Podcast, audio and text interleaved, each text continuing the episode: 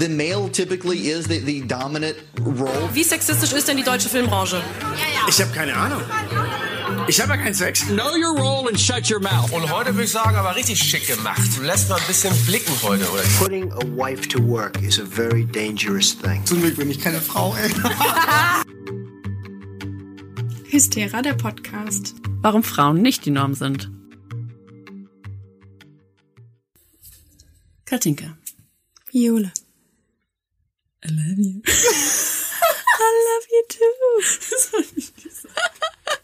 Aber das ist so gemeint. Ja. Ähm, du liebst Fun Facts. Neben mir liebst du auch Fun Facts. Ja, Stimmt das? ja. Positiv. Wusstest du? Das wissen nicht viele, aber der Honigbär ist gar kein echter Bär. Nein. Nee, Moment, fuck. das ist falsch. Der Honigdachs. Der Honigdachs ist gar kein Dachs, nämlich der ist ein Bär. Vergiss es. Egal. Crazy. Oh Mann, jetzt hab ich's voll verkackt. naja, egal. Ähm, ist, also, der ist ein, kein Dachs. Der Honigdachs ist kein Dachs. Ist ein Bär. Ist ein Kleinbär. ein Kleinbär. Ist kein Dachs. Meine Oma heißt mit Nachnamen Bär. Ist Nein. aber kein Bär. Ist kein Bär. Tatsache. Das ist ein krasser Zufall, ne? ähm, mein Opa hieß auch Bär. Aber der war nicht mit mir verwandt, das ist eine lange Geschichte. Ähm, und damit herzlich willkommen zu Hystera, unserem Podcast, in dem es nicht um Bären geht, sondern um Feminismus. was eigentlich auch dasselbe ist. Wenn man mal drüber nachdenkt. Ganz doll drüber Ganz, nachdenkt. ja, Ja. kramt ganz hinten in eurem Bewusstsein, da findet ihr es. Ähm, und heute haben wir unseren ersten Gast, nur so ein bisschen. Ähm, wir haben nämlich versucht, diesen Podcast schon aufzunehmen mit ihm hier drin, aber er konnte sich einfach nicht benehmen. Er war so nervös und Ja, weil er hat ein bisschen, ein bisschen Lampenfieber gehabt. Ähm, und zwar mein Hund Charlie ist im Moment bei uns zu Besuch.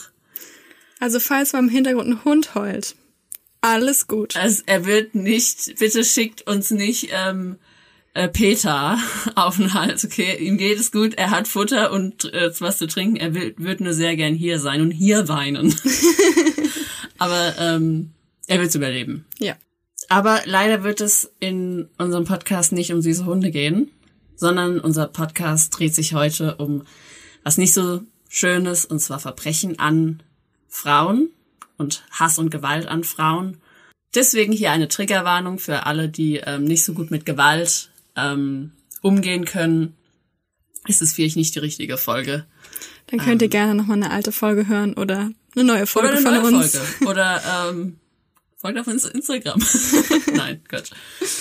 Aber genau, diese äh, die Folge wird jetzt nicht äh, so einfach sein. Aber ich starte dann direkt mal mit unserer ersten Rubrik. Ähm, und zwar der Woman of the Day. For too long, women have not been heard or believed if they dared to speak their truth to the power of those men. But their time is up. Und zwar möchte ich dir da Tarana Burke vorstellen. Ich habe hier auch direkt mal ein Foto für dich, falls dir der Name noch nicht sagt. Habe ich auf jeden Fall schon mal gesehen. Aber der Name hat mir nichts gesagt. Ja.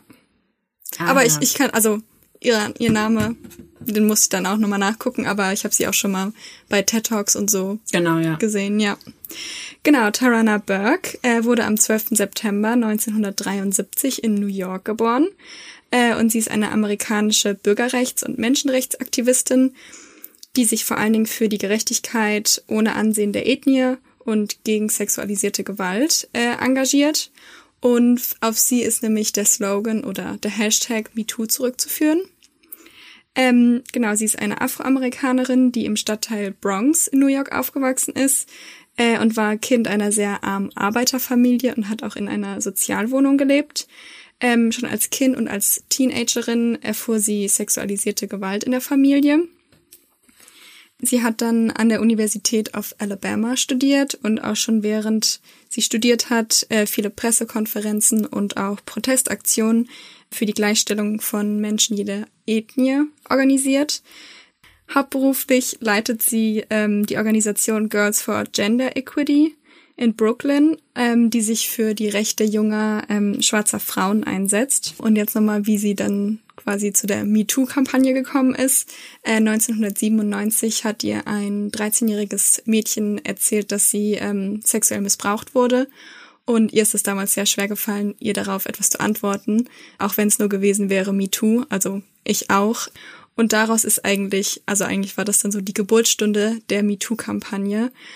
Zehn Jahre später hat sie dann eine gemeinnützige Jugendorganisation gegründet, die Just Be Inc. heißt, die nicht privilegierten Kindern und Jugendlichen of Color die Möglichkeit geben soll, über ihre Erfahrungen von sexualisierter Gewalt in einer geschützten Atmosphäre eben drüber sprechen zu können. Und das ist eben der Start der Kampagne MeToo gewesen. Ähm, 2017 ist es ja dann zum ersten Mal so viral gegangen, sage ich mal, die MeToo-Kampagne, als viele Prominente, vor allen Dingen in den USA und auch dann später in vielen anderen Ländern, über ähm, sexuelle Gewalt gesprochen haben in ihrem Beruf oder generell in ihrem Umfeld ja.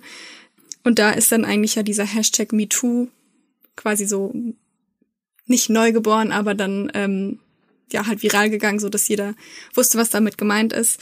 Ähm, und wichtig ist aber eben zu sagen, dass das nicht in diesem prominenten Milieu entstanden ist, diese MeToo-Kampagne, sondern eigentlich viel früher schon von Tarana Burke ins Leben gerufen wurde. Und generell geht's ja bei der MeToo-Kampagne ähm, nicht darum, irgendwie Männer in Führungspositionen, also das war die Kritik, dass dann viele Männer Angst hatten, oh, ich werde jetzt bestimmt auch beschuldigt, dass ich irgendwas gemacht habe. Das war ja eigentlich so die Kritik an MeToo, äh, sondern ihr geht's vor allen Dingen bei der MeToo-Kampagne darum, dass eben die Opfer eine Stimme bekommen und ähm, einen Raum bekommen, in dem sie darüber sprechen können und so der Heilungsprozess quasi eingeleitet werden kann. Und ich habe einen TED Talk und noch ein Video von ihr mir angeguckt. Und da sagt sie eigentlich, dass MeToo für sie sowas heißt wie I hear you, I see you, I believe you. Also ich höre dich, ich sehe dich und ich glaube dir. Weil sie halt sagt, das ist so der wichtigste Schritt, dass man eben irgendwann darüber sprechen kann, was einem passiert ist und man dann so darüber, also dass man das dann so verarbeiten kann. Und das ist eigentlich ihr Hauptziel von dieser MeToo-Kampagne. Genau, so viel zu Tarana Burke, also eine sehr inspirierende Frau. Auch sehr gerne mal googeln. Ähm, sie ist auch noch sehr aktiv, also betreut auch weiterhin ihre Organisation. Genau, ich würde dann direkt mal ins Thema starten, und zwar erst mal mit ein paar Fakten. Jede dritte Frau in Deutschland erlebt sexuelle und oder körperliche Gewalt einmal in ihrem Leben oder mehrmals. 25 Prozent aller Frauen erleben körperliche und oder sexuelle Gewalt in der Partnerschaft und zwei von drei Frauen erleben sexuelle Belästigung. Und ich würde da mal so ein bisschen an unser Thema letzte Folge anknüpfen. Da ging es ja um Räume und du hattest da ja auch so ein bisschen über Stadtplanung gesprochen und halt so den Außenraum. Und da hattest du es auch schon drüber gesprochen, aber ich wollte es nochmal ein bisschen nach vorne holen, dass man sich wieder dran erinnert. Und zwar ähm, haben Frauen generell öfter Angst in öffentlichen Räumen und zwar doppelt so häufig wie Männer. Ähm, Frauen reagieren anders auf die gleichen quasi Umweltbedingungen, also haben andere, eine andere Gefahrenwahrnehmung als Männer. Frauen sind generell also tendenziell empfänglicher als Männer für Anzeichen von Gefahr und sozialen Unruhen, für Graffiti und verfallene Gebäude. Äh, das sagt die Stadtplanerin Anastasia Lukaitu Sederis. Ich hoffe, der Name ist richtig ausgesprochen. Äh, sie hat in einer Studie des britischen Verkehrsministeriums nämlich den Unterschied zwischen der Gefahrenwahrnehmung von Männern und Frauen untersucht. Und da kam, kam heraus, dass 62 Prozent der Frauen Angst in mehrstöckigen Parkhäusern haben. Im Gegensatz dazu bei den Männern sind es nur 31 Prozent. 60 Prozent der Frauen haben Angst am Bahnsteig, Männer nur 25, 49 Prozent an Bushaltestellen, also haben Frauen Angst, und 20 Prozent der Männer. Und 59 Prozent haben Frauen Angst, wenn sie allein nach Hause laufen. Und bei den Männern sind es nur 25 Prozent. Ja, generell muss man einfach sagen, dass Frauen viel öfter mit bedrohlichen oder sexuellen Verhaltensweisen, dass sie viel öfter damit umgehen müssen und es ihnen viel öfter begegnet als Männern. Und es reicht eben von Hinterherpfeifen oder anzügliche Blicke oder auch sexualisierte Beschimpfungen. Und da kommen wir jetzt zu einem Thema, wo wir auch schon sehr oft drüber gesprochen haben, und zwar dem Catcalling. Hm. Genau, ich würde dir da auch gleich nochmal eine Frage zu stellen, aber ich würde erstmal zu der Rubrik Das musste ich googeln.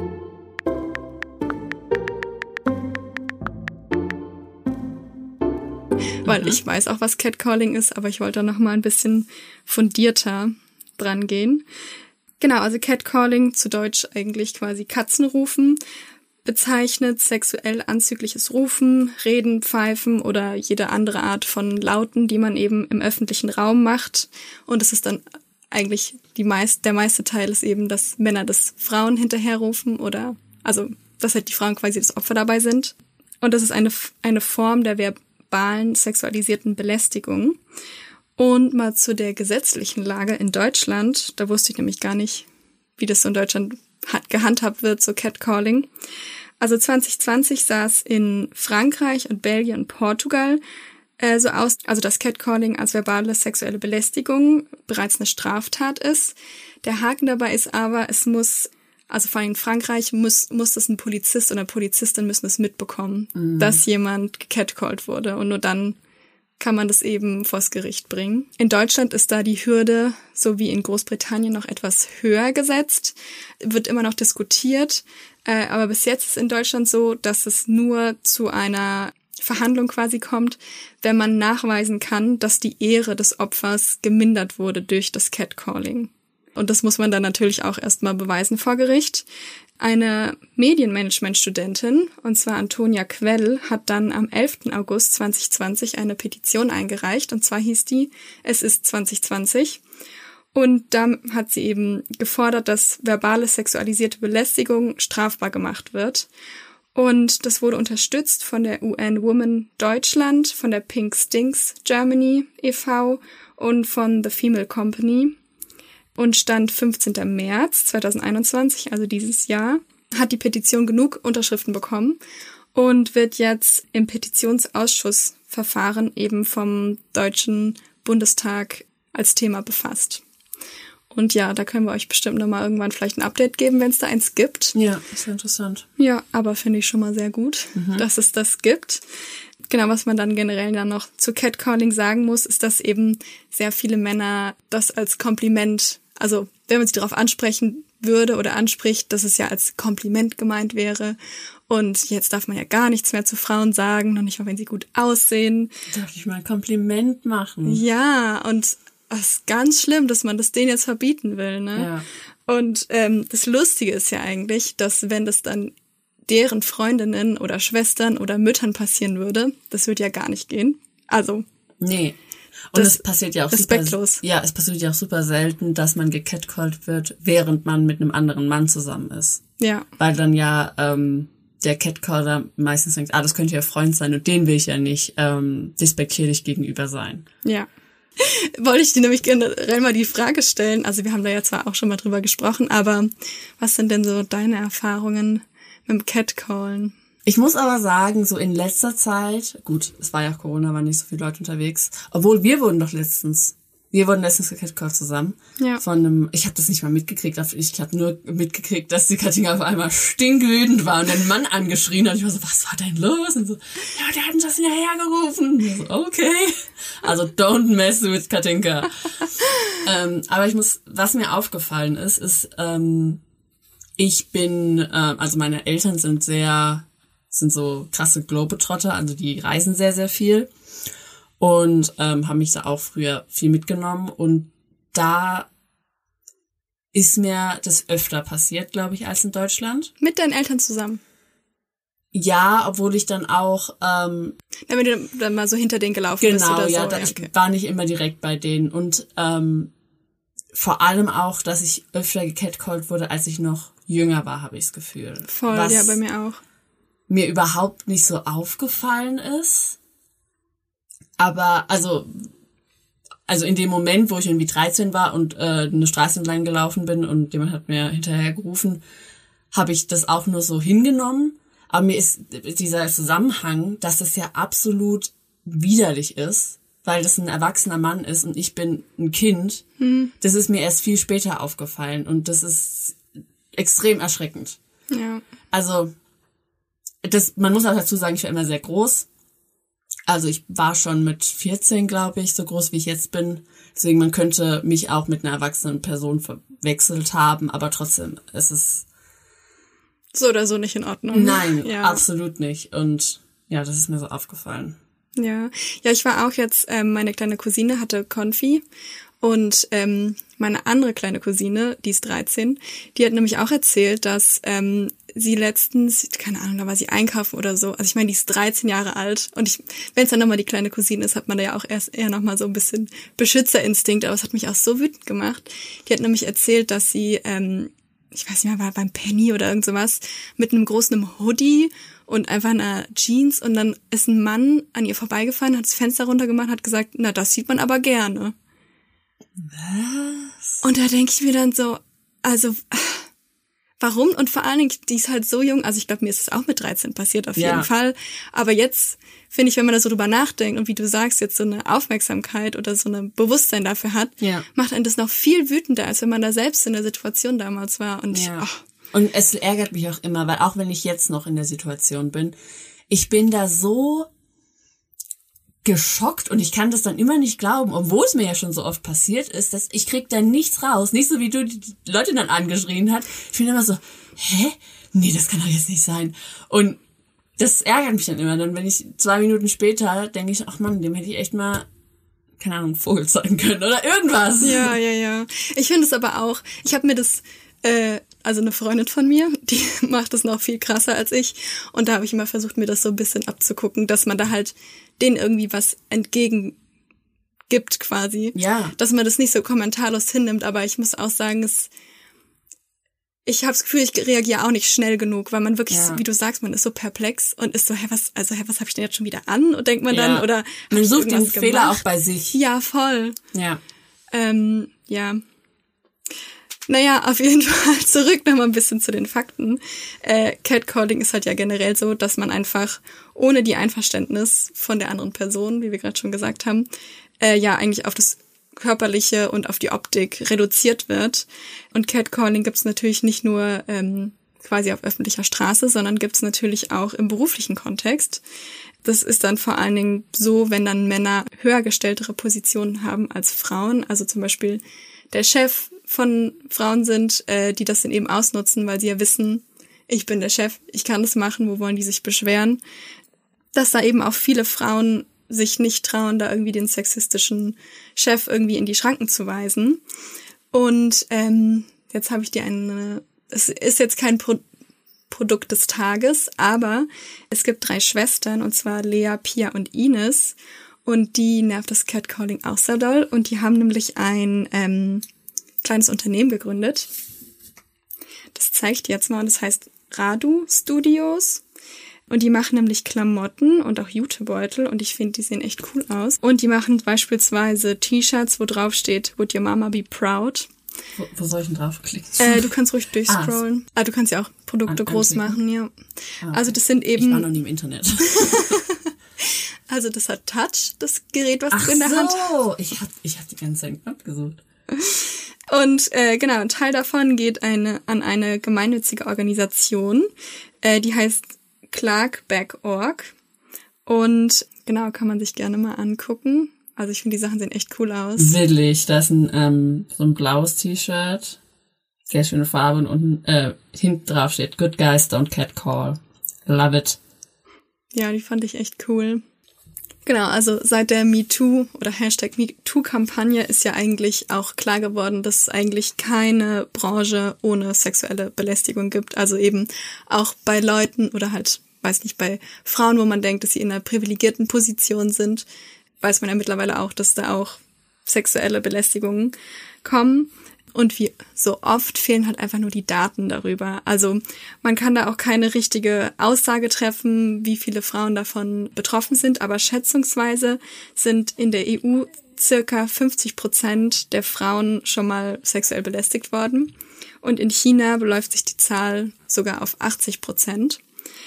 Eine der schlimmsten Berufe, sag ich mal, an denen man arbeiten kann, wo Frauen tagtäglich mit sexuellen Belästigungen Konfrontiert werden? konfrontiert werden, sind nämlich Berufe in der Öffentlichkeit. Äh, und da schlag, schlägt nämlich die sexuelle Belästigung oftmals in Gewalt um. Besonders betroffen davon ist Pflegepersonal, weil nämlich Pflegepersonal eben ja jeden Tag mit Menschen zu tun haben und da dann eben dadurch, dass eben das Pflegepersonal, vor allem auch in Krankenhäusern, gibt's ja so ganz viele lange Gänge, man kann es nicht so richtig überschauen. Und dann, wenn man in den Raum geht als Pflegerin, dann ist man da halt alleine mit der Patientin oder halt mit dem Patienten und kann sich da eben auch sehr schwer äh, gegen wehren. Ähm, das Problem dabei ist eben, dass da keine Daten gesammelt werden, deswegen sehen eben viele Frauen, naja, nicht den Sinn dahinter, aber denken sich dann halt, naja, wenn ich das, wem soll ich das jetzt melden? Und wenn ich das melde, was wird dann überhaupt gemacht? Passiert da überhaupt irgendwas? Und viele Frauen ähm, fürchten eben auch, dass sie ihren Job dadurch verlieren könnten, wenn sie sich eben bei ihrem Arbeitgeber beschweren. Deswegen gibt's da eben nicht viele Daten und auch halt wenig bis keine Verfahren gegen irgendwelche Leute. Genau, da wollte ich dich nochmal fragen, hattest du das schon mal in irgendeinem Job oder in der Schule, also quasi, wo so ein Machtverhältnis von Lehrer, Schüler oder Trainer, Sportlerin, das ist so. Hattest du da schon mal sowas? Nicht ich, aber ich habe tatsächlich, ich nenne natürlich keine Namen, aber bei uns ist ein Lehrer auf die Schule gekommen und ähm, so in dem Ort, wo ich in die Schule gegangen bin, gab es drei Gymnasien und ähm, der Lehrer ist von dem einen Gymnasium auf unser Gymnasium gewechselt. Und wir wussten halt erst nicht warum, so, keine Ahnung, hat's mir nicht gefallen, bla bla. Und dann haben wir halt irgendwann herausgekriegt, dass der halt mit einer Schülerin jetzt verheiratet ist. Und ich habe da aber nicht richtig viel äh, mitgekriegt. Ich habe nur tatsächlich seine Frau war dann auch auf unserem Abiball. Also seine Ex-Frau, nee, seine neue Frau. Seine neue Frau, die ah, Schülerin, die dann keine Schülerin mehr war. Ähm, die war auch auf unserem Abiball und es war so absurd, weil also sie war halt, sah halt einfach aus wie eine Abiturientin. Ähm, die, die ist halt, die ist halt wie mein Freund, mhm. also 25 und er ist halt über 50. Und er war auch kein George Clooney-Lehrer, ne? Was, es hätte es nicht besser gemacht, ne? Aber er war auch, er war einfach alt, alt. Ja. Er hatte auch einen Namen wie, so hieß er nicht, aber so wie Wolfgang. Mhm. Weißt du, so einen richtig alten Namen, ja. wie Haribert oder so. Haribert. Ähm, und ähm, ich habe nicht so viel über die ähm, gewusst und ähm, jetzt habe ich erst am Wochenende mit einer Freundin geredet, die auch auf meiner Schule war und die wohl Kontakt zu ihr hat. Und dann habe ich die halt so ein bisschen mehr gefragt darüber und dann hast du ja gesagt, ja, die haben halt mit 16, als sie 16 war, angefangen auf Facebook zu schreiben. Mit dem, aber mit den echten Profilen oder was denn? Ja, ja. Okay. Weil, ähm, keine Ahnung, es ging halt am Anfang ging es wahrscheinlich auch um die Schule, irgendwie sie hat nach einem, keine Ahnung, Arbeitsblatt oder so gefragt, weiß ich jetzt nicht. Ähm, und dann wird es halt immer persönlicher und dann hat sie halt mit ihrem Lehrer ein Verhältnis angefangen und als sie dann 18 war, haben sie geheiratet. Oh, und ich finde das so übergriffig und also klar, wahrscheinlich würde die sagen, und sie ist jetzt ja auch älter und so, aber die hat bestimmt gesagt, sie war total verliebt in den. Aber ich war auch verliebt in meine Lehrer, die, die super alt sind. Einfach nur, weil ich das toll fand, dass die ähm, was zu sagen hatten und eine Autoritätsperson waren. Also ich finde das so so Ausnutzung der Machtposition. Genau, genau. Ja, ja, ja. Er war halt, die waren halt nicht auf dem gleichen Level. Und das, das finde ich ganz schrecklich. Das, da wird mir richtig, übel, ja. wenn ich daran denke. Ja, vor allem, wenn man 16 ist. Ja, und der Typ war halt 40. Ja. ja. Aber persönlich, klar, es gab halt schon immer so creepy Lehrer, aber so richtig übergriffig wurde da bei uns jetzt keiner und auch bei meinem Job ähm, oder bei den Jobs, die ich schon hatte, war es eigentlich ganz okay. Ähm, obwohl ich gemerkt habe, ähm, obwohl wir ja in einer Branche sind, wo man eigentlich denkt, die ist so total offen, linksgrün versifft so. Mhm. Ähm, ich habe halt in der ähm, Fernsehbranche ein Praktikum gemacht und da war auch an einem der ersten Tage, was mich so geschockt hat, hat jemand über eine ähm, Journalistin geredet und hat dann gesagt, ja, nee, die kann den, ähm, den Beitrag nicht machen, die ist zu hübsch. Was? Der, die, der, die ist nicht glaubwürdig. Da müsste man schon einen Mann nehmen. Oder halt jemand anderes. Aber die ist zu hübsch, der, der hört man nicht zu. Oh man. Das ist halt ja no. richtig krass. Oh. Aber es war ein Mann, der es gesagt hat. Ja, ja, es war ein Mann. Toll, cool. Ja, war ja so. Cool, okay, nice. Ähm, ja, das Einzige, was wir, mir mal passiert ist, so mit Führungs, also quasi so mit diesem Machtverhältnis. Also ich finde generell, also ich fand jetzt mein Fahrlehrer nicht extrem creepy oder so, aber ich finde halt Fahrlehrer ist immer das so. ist immer schwierig. Da gibt's auch ganz eklige Geschichten. Ja, und ähm, ja, mein Fahrlehrer hat mir auch immer ganz oft gesagt, dass ja auch seine Ex-Frau hieß Katinka und dann, ähm, ja, es, also es war immer, keine Ahnung, man, also es war jetzt nicht so, dass es extrem unangenehm war, aber ich denke mir halt immer so, wenn du es halt nicht bei einem Jungen machst, warum machst du es dann bei einem Mädchen? Bei so manchen Sachen oder dann so gesagt zu bekommen, oh, du hast ja wieder einen Rock an. Also solche Sachen, da denke ich mir dann halt so, keine Ahnung, ich finde, das ignoriert man dann halt und antwortet darauf nicht richtig, aber man, also warum? Das ist so unnötig. Ja. Äh, und eine andere Sache war an meinem Abiball, ähm, wurde ich von einem Lehrer gefragt, ob ich mit ihm tanzen will. Da habe ich auch gesagt, nein, danke. nein, danke, aber danke, aber nein. Auch super unangenehm, oder? Ja, und seine Frau stand halt daneben. Und äh, fand ich auch super, also einfach super un, unpassend. Also so, Aber hat er noch mit anderen Mädchen getanzt? nee, Er hat nur dich gefragt. ja. Ich kann es verstehen. Ich denke, das sieht sehr gut aus, falls ähm, jemand nicht den nur uns hört. Aber nee, unangenehm. Hätte er so jeden, jeden, den er irgendwie mag, so komm, ein bisschen Boogie. Ja, aber das Ding war, ich hatte den halt nie in irgendeinem Oh Fach. nee, I don't like it. Mm -mm. Und na, also, nee, naja. Ja, hätte auch nicht sein müssen. Ähm, genau, ähm, dann nächste Frage an dich, um ähm, smooth überzuleiten. Sehr gut. Ähm, da haben wir auch schon öfter drüber gesprochen, aber wie sieht's denn bei dir aus, wenn du nachts nach Hause läufst? Ich kenne da auch die eine Story von dir, von dem Geburtstag von, von deinem Freund, als du nach Hause gelaufen bist und dachtest, du wirst verfolgt. Dabei wollte der nur auch ins Haus rein und du hattest den Schlüssel. Ah ja, oh, das war eine ganz, ähm, das war anders, aber das, das war richtig unangenehm. Ähm, das war nicht der Geburtstag, sondern da waren wir einfach ähm, mit einem Verein, sag ich jetzt mal, um den nicht zu nennen, ähm, waren wir an der Nordsee und ähm, da hatten wir so ein Vereinshaus, wo wir halt alle geschlafen haben und wir sind halt abends oft halt Party machen gegangen und dann waren wir halt in so einer Disco oder Bar, keine Ahnung. Und ähm, ich hatte aber nicht so viel Lust und habe halt meinen Freund gefragt, ob er mir den Schlüssel von dem Haushalt geben kann und dann würde ich halt zurücklaufen.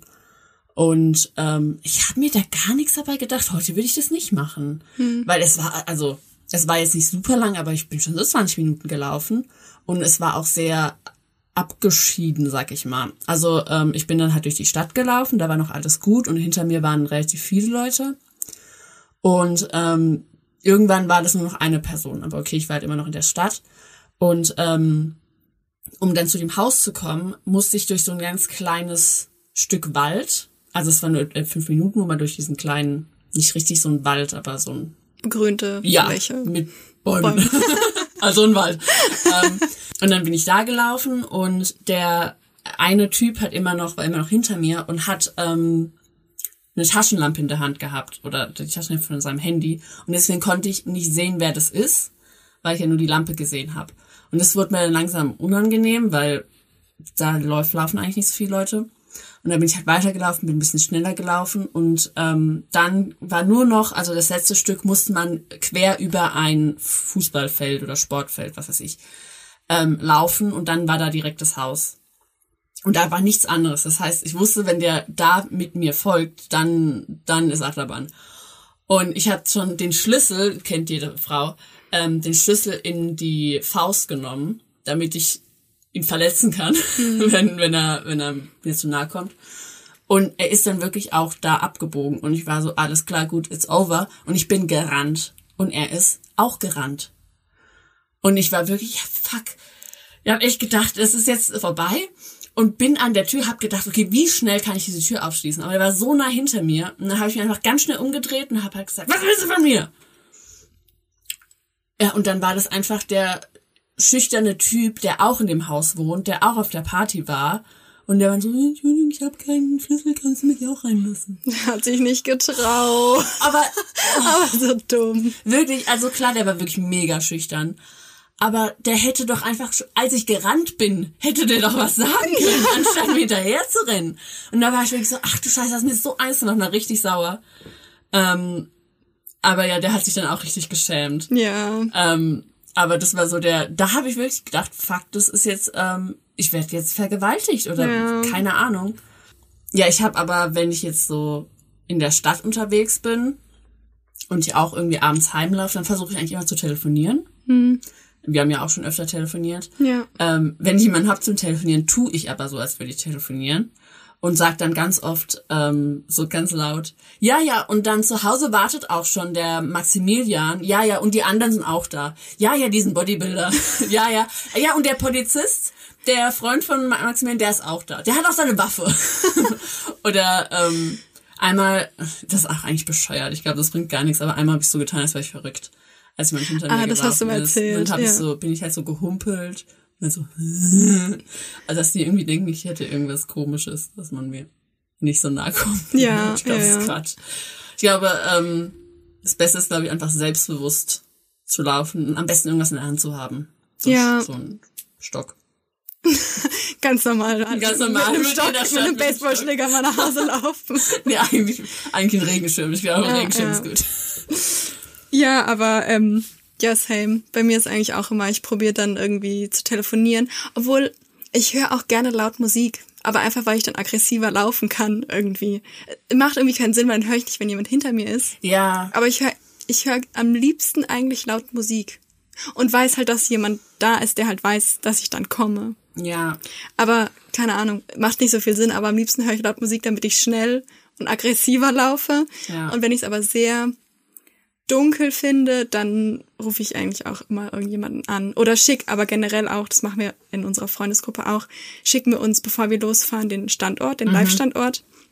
Und dann sieht man ja, wenn die Person zu Hause ist, weil manchmal vergisst man ja auch dann zu schreiben. Ich Ja. bin, ich bin zu Hause. Ich vergesse es immer. Ich vergesse es auch immer. Ähm, aber wenn man halt diesen Live-Standort anhat, dann kann man ja auch für acht Stunden oder so anmachen und dann Ja. sieht man ja, wenn die Person da ist. Genau, und dann kommen wir jetzt nämlich zu meinem nächsten Thema und zwar Stranger Danger. Ähm, genau, und da am Anfang erstmal äh, war eine Studie. Und zwar ist es ein, war das ein Entwicklungspsychologe, der hieß Roger Hart. Oder heißt Roger Hart, ich weiß nicht, ob er noch lebt. Aber der hat in den 1970er Jahren in einem kleinen Ort in Vermont, hat der 86 Kinder zwischen drei und zwölf Jahren über zwei Jahre lang beobachtet und ist mit denen so durch die Wälder und also halt je nachdem, wo die gespielt haben und hat halt mit verfolgt? Absprache der Eltern. Hat er ein Bewegungsprofil angelegt. Also hat er geguckt, okay, wie weit dürfen die Dreijährigen von zu Hause weg, wie weit dürfen die Zwölfjährigen weg, ähm, wo dürfen die spielen? Und hat sich auch so gefährliche Ecken zeigen lassen. Also sowas wie, okay, hier ist eine Kurve, wenn da ein Auto lang fährt, das sieht dich nicht direkt. Und hat sich halt all diese Ecken zeigen lassen und hat dann halt für jedes dieser 86 Kinder so ein Bewegungsdiagramm gemacht, wo man dann halt sehen konnte, wie weit die sich frei bewegen dürfen und hat danach auch mit den Eltern drüber gesprochen und auch befragt, okay, ihr Kind darf im Wald spielen, haben sie da keine Angst und da ist wirklich kein einziges Mal das Wort Kidnapping aufgekommen. Also kein Elternteil hat darüber gesprochen oder hatte auch Angst, dass dem Kind irgendwas passiert. 30 Jahre später hat er die gleiche Untersuchung nochmal gemacht und zum Teil schon mit den Enkelkindern der Kinder, die er damals. Ähm, die er damals ähm, quasi nicht erforscht hat, aber mit denen er damals dieses Beobachtet hat, genau ja. beobachtet hat. Und hat dann halt herausgefunden, dass wirklich keins der Kinder annähernd sich so weit von zu Hause wegbewegen durfte wie die Kinder damals. Ähm, zum Teil waren die Kinder auch an den eigenen Garten gebunden oder an den eigenen, die eigene Straße oder so. Die Kinder wurden halt sehr, sehr stark eingeschränkt, was das Spielen in Feldern und Wäldern betrifft. Und er hat dann auch da die Eltern befragt und die haben halt eben gesagt, dass Angst halt der Faktor ist, weswegen ihre Kinder nicht so weit von zu Hause weggehen dürfen. Und sie haben auch selbst gesagt, also viele Eltern, dass eigentlich diese Angst sehr irrational ist und dass sie das auch wissen. Und ich muss sagen, also ich meine, klar, da kommt jetzt mit der nächsten Generation so- sowieso auch viel mit dem Handy und so dazu, dass die nicht mehr so viel draußen spielen. Aber ich habe immer, haben wir in Feldern, also bei uns ist hinten direkt ein Naturschutzgebiet, da haben wir tagelang, okay, wir sind auch nach Hause gekommen, tagelang Zelt campiert. mitgenommen. Campingkocher. Nee, wir haben da echt, also, also jeden Tag dann stundenlang in einem Feld und dann kann nach drei, vier Stunden ist man halt mal nach Hause gegangen, weil man aufs Klo musste oder so. Ja. Aber wir haben die ganze Zeit draußen gespielt und Das finde ich auch krass. Also meine Mama war schon, würde ich sagen, eher ein bisschen ängstlicher. Aber wir durften auch, wir wohnen direkt an einem Wald, also ähm, eigentlich direkt neben uns ist halt der Eingang zum Wald und da durften wir auch spielen. Wir durften halt nicht zu weit reingehen. Es ist halt immer, dass man, äh, der war halt nicht so dicht der Wald, dass man unser Haus halt noch sieht. Ja. Aber so weit durften wir in den Wald gehen und halt so lange, bis die Lampen angegangen sind, die Straßenlampen. Ja, Und dann mussten wir halt heimgehen. Also, dass man nur im Garten, ja. das finde ich auch krass. Also ich weiß, meine Oma hatte auch sehr viel Angst. Liebe Grüße, Oma. Die Grüße. ähm, hatte sie bei, bei meiner Mama auch schon Angst, bei uns Angst und auch bei meiner Cousin, bei meinen Cousinen und Cousins. Aber ja, ich muss sagen, wir durften noch relativ viel draußen spielen oder auch einfach mit dem Fahrrad nach Hause fahren. Genau, und ähm, Grund, weswegen eben viele Eltern quasi Angst haben, dass ihre Kinder irgendwie entführt werden, ist nämlich, auf jedem Land der Welt gibt es Kindesentführung und gepaart eben mit unseren adaptiven Eigenschaften unseres Gehirns wird eben die Häufigkeit total verzerrt. Also die Häufigkeit ist natürlich, es ist extrem selten, dass Kinder wirklich entführt werden. Und die meisten Menschen können das eben überhaupt nicht abschätzen, wie häufig so etwas passiert. Der Grund dafür sind Heuristiken. Und jetzt stellt sich mir und dir natürlich die Frage, was sind Heuristiken? Was ist das? Und dann kommen wir jetzt zu unserer Kategorie, das musste ich googeln.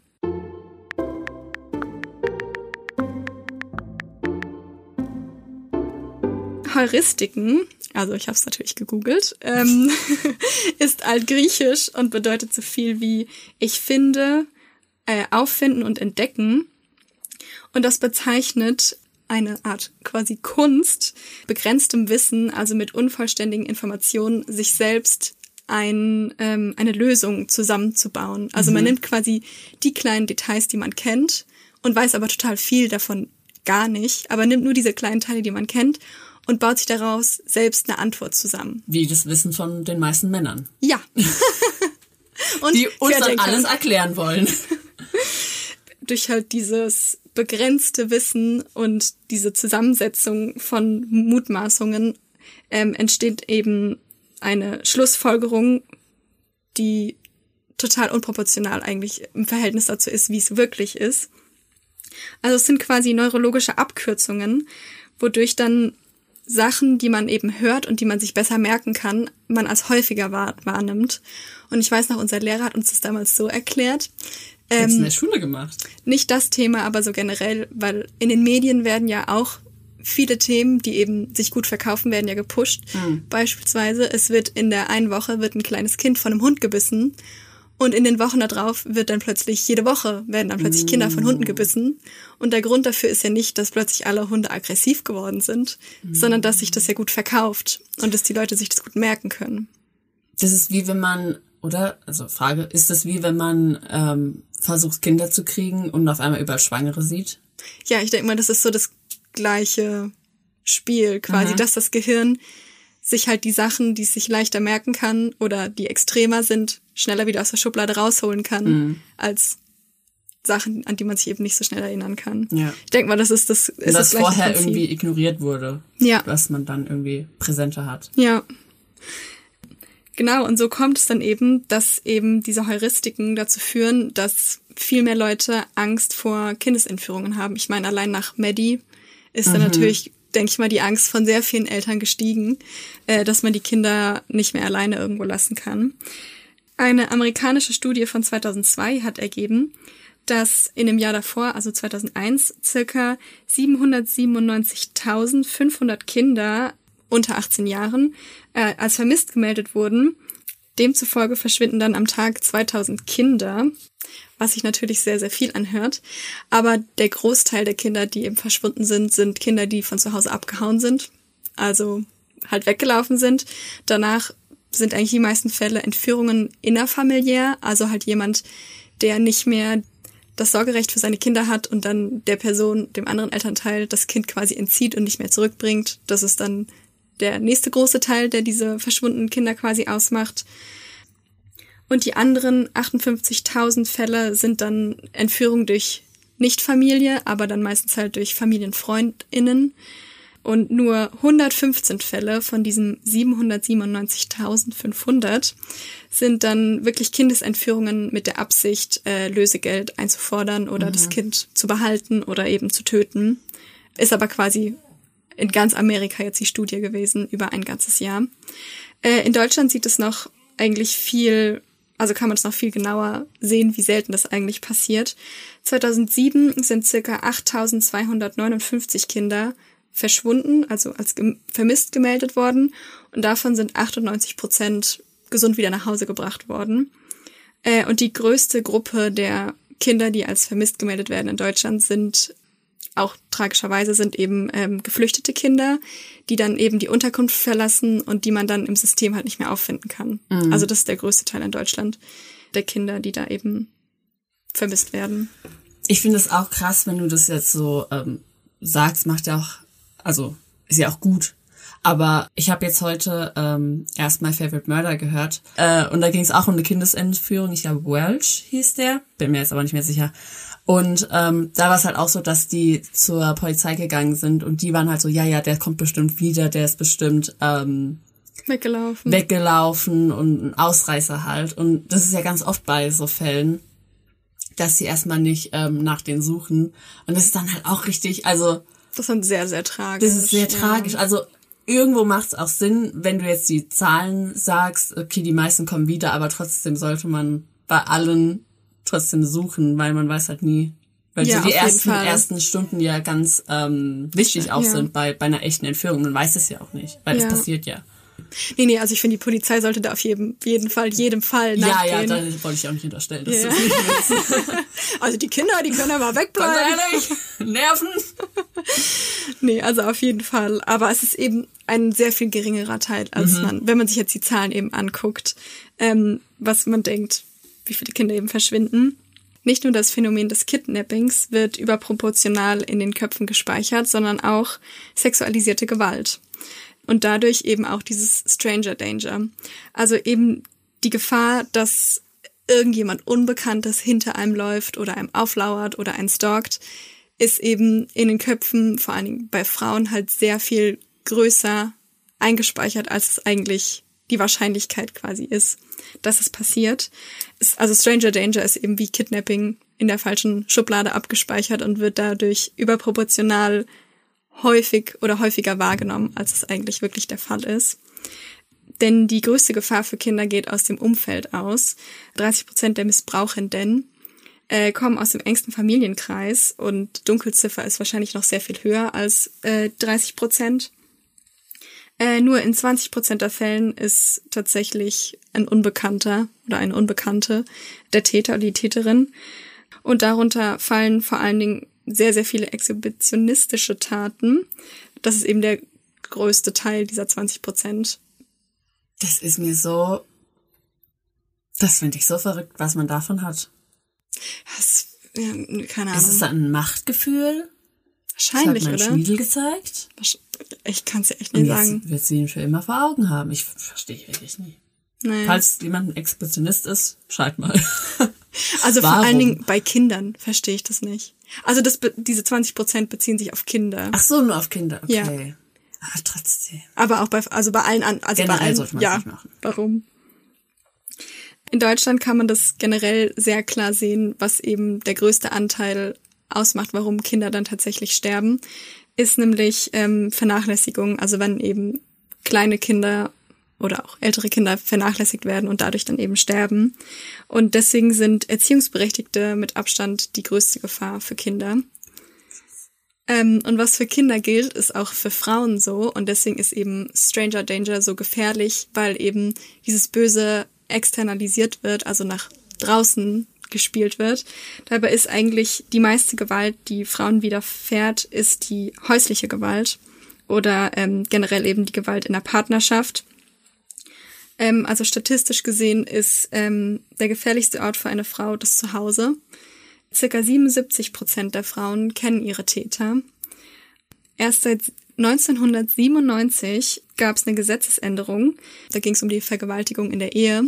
Und erst seit 1997, also seitdem ich geboren bin, seit 23 Jahren, hat die Frau erst äh, sexuelle Selbstbestimmung in der Ehe. Davor war quasi alles, was in der Ehe passiert ist, keine Vergewaltigung, wenn die Frau nicht Ja das gesagt ist so hat. absurd. 23 Jahre. Ich müsste mal, ich müsste mal echt nachgucken, weil ich frage mich, was waren die Argumente dagegen? Also, dass, dass das egal bleibt. Na, du bist verheiratet. Da kann der Mann doch machen, was er will. Ja, das könnt ihr doch nicht so. Denkst du, das haben die so gesagt? Ich Nee, muss- wahrscheinlich nicht. Aber Ne, wahrscheinlich so. Da weiß man ja gar nicht mehr, was man machen darf. Und darf ich einer Frau überhaupt, meiner Frau noch den Stuhl herrücken oder? ja, Also, das ist absurd, ne? Seit 2015 gab es einen sehr starken Anstieg ähm, der häuslichen Gewalt in Deutschland.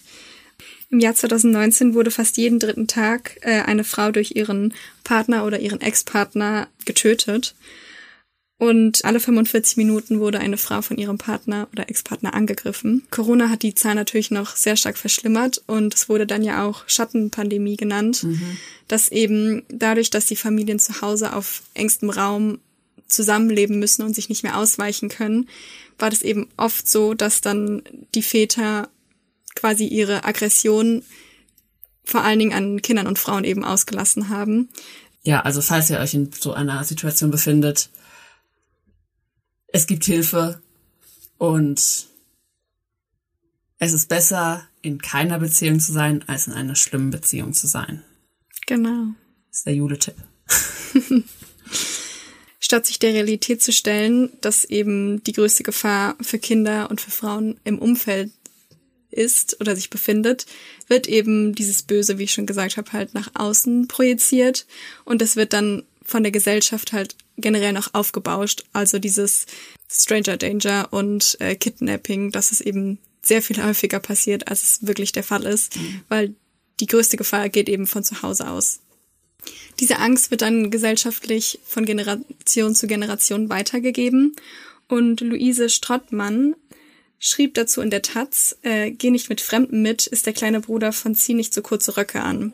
Ja. Also das sind Handlungsvorschläge an potenzielle Opfer, die eben ihre den Zusammenhang zwischen ihrem Verhalten und der Wahrscheinlichkeit, dass ihnen Gewalt widerfährt, eben verbindet. Ja. Also das ist ja, keine Ahnung, zieh nicht so kurze Röcke an. Also was hat das, was man trägt, damit zu tun, was einem passiert? Äh, da gab's auch ähm, Joko und Klaas haben da bei dem Duell gegen ProSieben oder Joko und Klaas gegen ProSieben Ja, wo haben die die ja, 15 Minuten gewonnen haben. genau, da haben die ja auch so ein Video dazu gemacht, was ich auch echt voll gut fand. Also, Männerwelten hieß Genau, es. Männerwelten.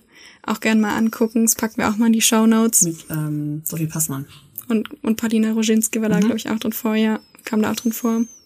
Und da geht's ja eigentlich genau um dieses äh, Zieh nicht zu kurze Röcke an. Ja.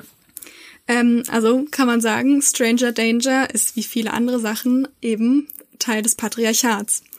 Äh, Sarah Marshall hat im Podcast The Feminist Present gesagt, man muss das Femin man muss das man muss das Phänomen als patriarchales Instrument betrachten, als eins der Werkzeuge der Machthaber, um Kontrolle und die Bedeutungshoheit über öffentlichen Raum zu behalten und auszubauen. Also dadurch, dass man ja eben sagt, das Böse ist da draußen, wird der Fokus von der häuslichen Gewalt äh, weggelenkt. Und da fragt man sich natürlich, wer hat davon was? Aber ja, wie sie auch gesagt hat, dass eben dadurch die Männer weiterhin den öffentlichen Raum noch viel stärker dominieren können, indem man eben Frauen Angst davor macht, alleine irgendwo hinzugehen und ja, generell halt irgendwie Angst macht. Ja. Und sie dadurch ja halt nicht so emanzipiert quasi draußen rumlaufen kann, wie der Mann das eben kann. Es ist, glaube ich, einfach ähm, einfacher, Frauen in der Außenwelt zu kontrollieren, indem wie sie halt laufen und ja, wie sie sich halt bewegen, anstatt halt Männer einzuschränken, indem wie sie mit ihren Frauen umgehen. Das ist halt, glaube ich, viel schwerer, da irgendwie Kontrolle auszuüben. Es, es scheint wahrscheinlich sehr viel schwerer zu sein, Ja, als dass man einfach quasi das alte Muster weiter beibehält. ja. Passend zu dem Thema habe ich dir ein Produkt des Tages mitgebracht. Und zwar in Südafrika ist das Land mit der höchsten Vergewaltigungsrate. Und äh, jede vierte Frau lebt in einer gewalttätigen Beziehung im Moment und alle 30 Sekunden wird eine Frau vergewaltigt. Dazu hat sich eine Südafrikanerin, Sonette Mehlers, hat sich etwas ausgedacht. Eine Zeit lang ging das so ein bisschen viral, da wurden ganz viele Videos davon gezeigt. Das heißt Rape Exi oder also Rape und dann A-X-E oder auch Rapex wurde es früher genannt. Und zwar ist es eine Va Variante des Femi Femidom-Konzeptes, also das Kondom für die Frau. Und zwar hat sie das entwickelt für die Abwehr von Vergewaltigung und zudem, wie alle anderen Femidome, ist das eben, also soll eine Schwangerschaft verhindern oder auch Geschlechtskrankheiten, wie zum Beispiel HIV.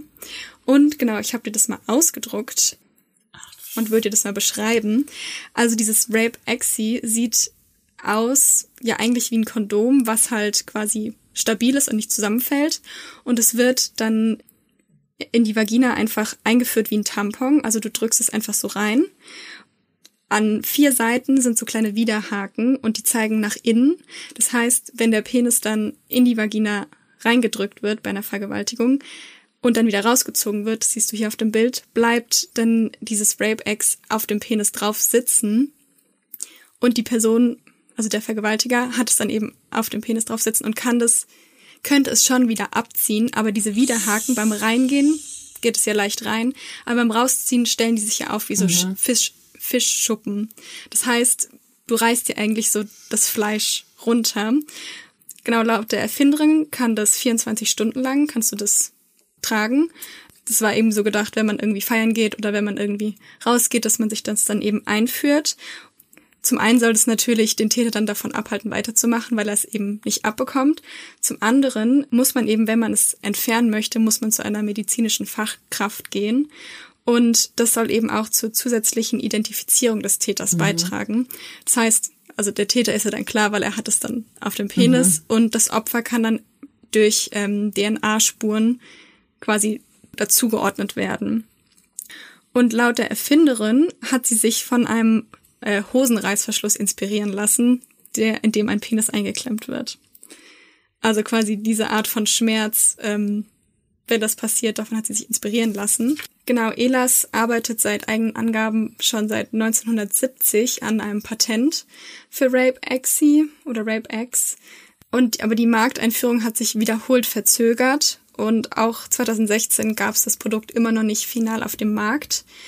Ende 2017 hat sie dann ähm, in Südafrika eine Crowdfunding-Kampagne gestartet und aber bis Januar 2019 wurde immer noch nicht genug Geld dafür gesammelt, dass es eben produziert werden konnte.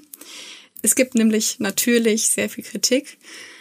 Und zwar äh, befürchten die Kritiker zum einen, dass eben der Einsatz von Rape Exi ein erhöhtes Risiko für die Opfer darstellt, wenn es beispielsweise eine Gruppenvergewaltigung wäre, dass dann eben nur ein Täter das quasi aufgezogen bekommt und das dann zur Folge haben kann, dass die Frau eben noch mehr Gewalt widerfahren muss und dann zum Teil vielleicht auch getötet werden könnte, weil sie sich eben durch diese Benutzung quasi gewehrt hat gegen die Vergewaltigung.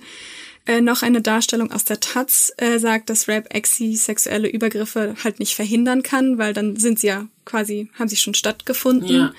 Ähm, dass sie aber vermutlich dafür sorgen, dass ein Vergewaltiger nicht nochmal, also zum Wiederholungstäter wird. Genau, da gibt's auch Videos zu, ähm, wo die Erfinderin selbst zeigt, wie das eben funktioniert. Kranke Scheiß. Ja, Also, was, was ähm, findest, was denkst du davon? Ich finde schon, es ist eine, generell finde ich es eigentlich eine clevere Idee. Aber ich finde das so krank, dass es überhaupt den, Dass man das macht. dass man es machen muss. ja, Und ich sehe auch ähm, das Argument der Kritiker, weil ich halt echt Angst hätte, dass die Person dann wirklich so wütend wird, dass, ähm, dass sie dann halt mehr Gewalt ausübt. ja.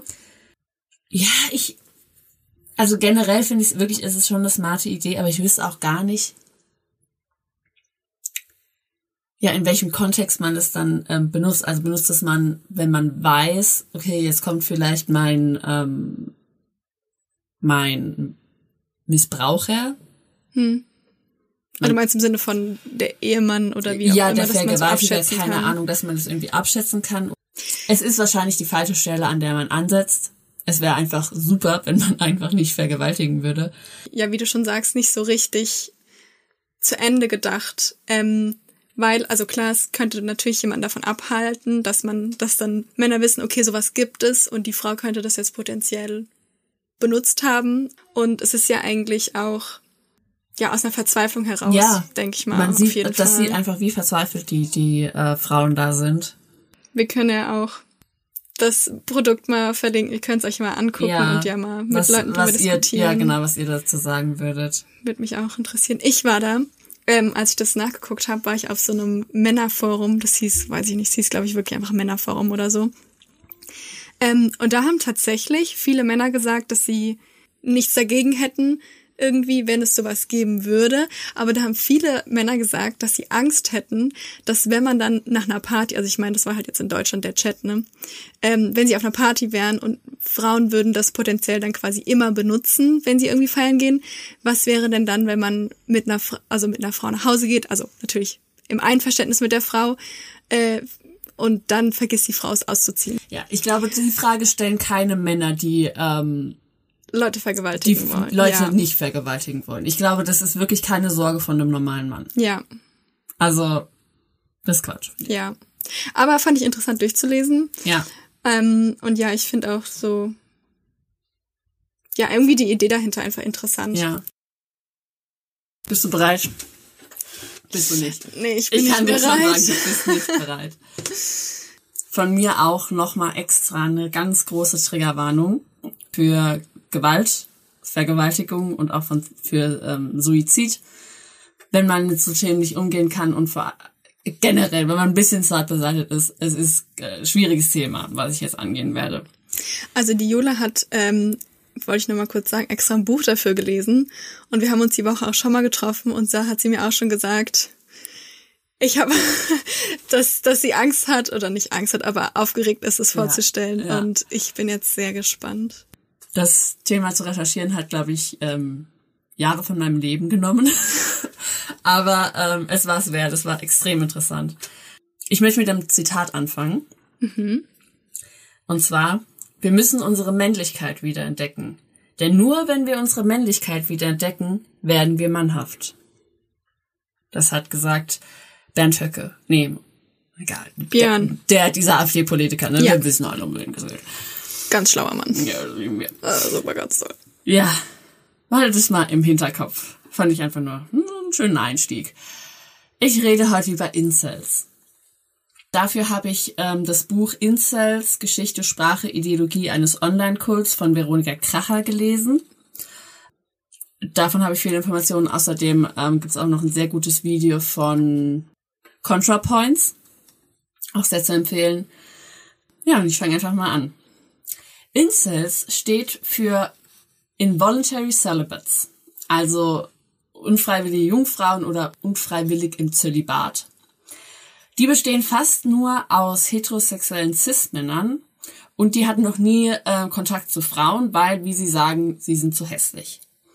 Sie denken, sie haben ein gottgegebenes Recht, Sex zu haben, doch Frauen verweigern es ihnen, weil sie, wie die Incels sagen, oberflächliche Schlampen sind, die nur an den männlichsten, attraktivsten Männern interessiert sind. Sie glauben, sie haben mit der genetischen Lotterie die Niete gezogen und sind deswegen auf dem Datingmarkt wertlos. Sie tauschen sich in Internetforen wie Fortune, 8can, Kiwi Farms und Incels.is aus. Ja, ich war auch auf Incels.is und es war nicht so schön.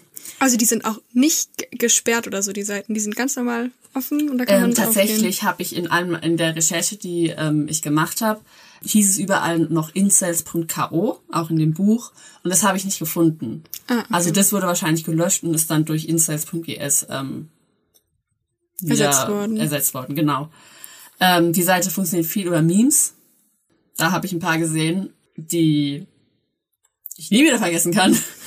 Man kann sich auch nur anmelden, wenn man ein Mann ist und man darf nicht positiv über Frauen reden. Das ist verboten. Hast du dich da extra angemeldet? Nee, ich habe mich da nicht angemeldet. Aber man kann ähm, Sachen lesen, wenn man nicht Ah, angemeldet ist, okay. aber man kann halt nichts posten. Ah, okay. Ich wollte da wirklich, ähm, ich, nee, wollte ich einfach nicht.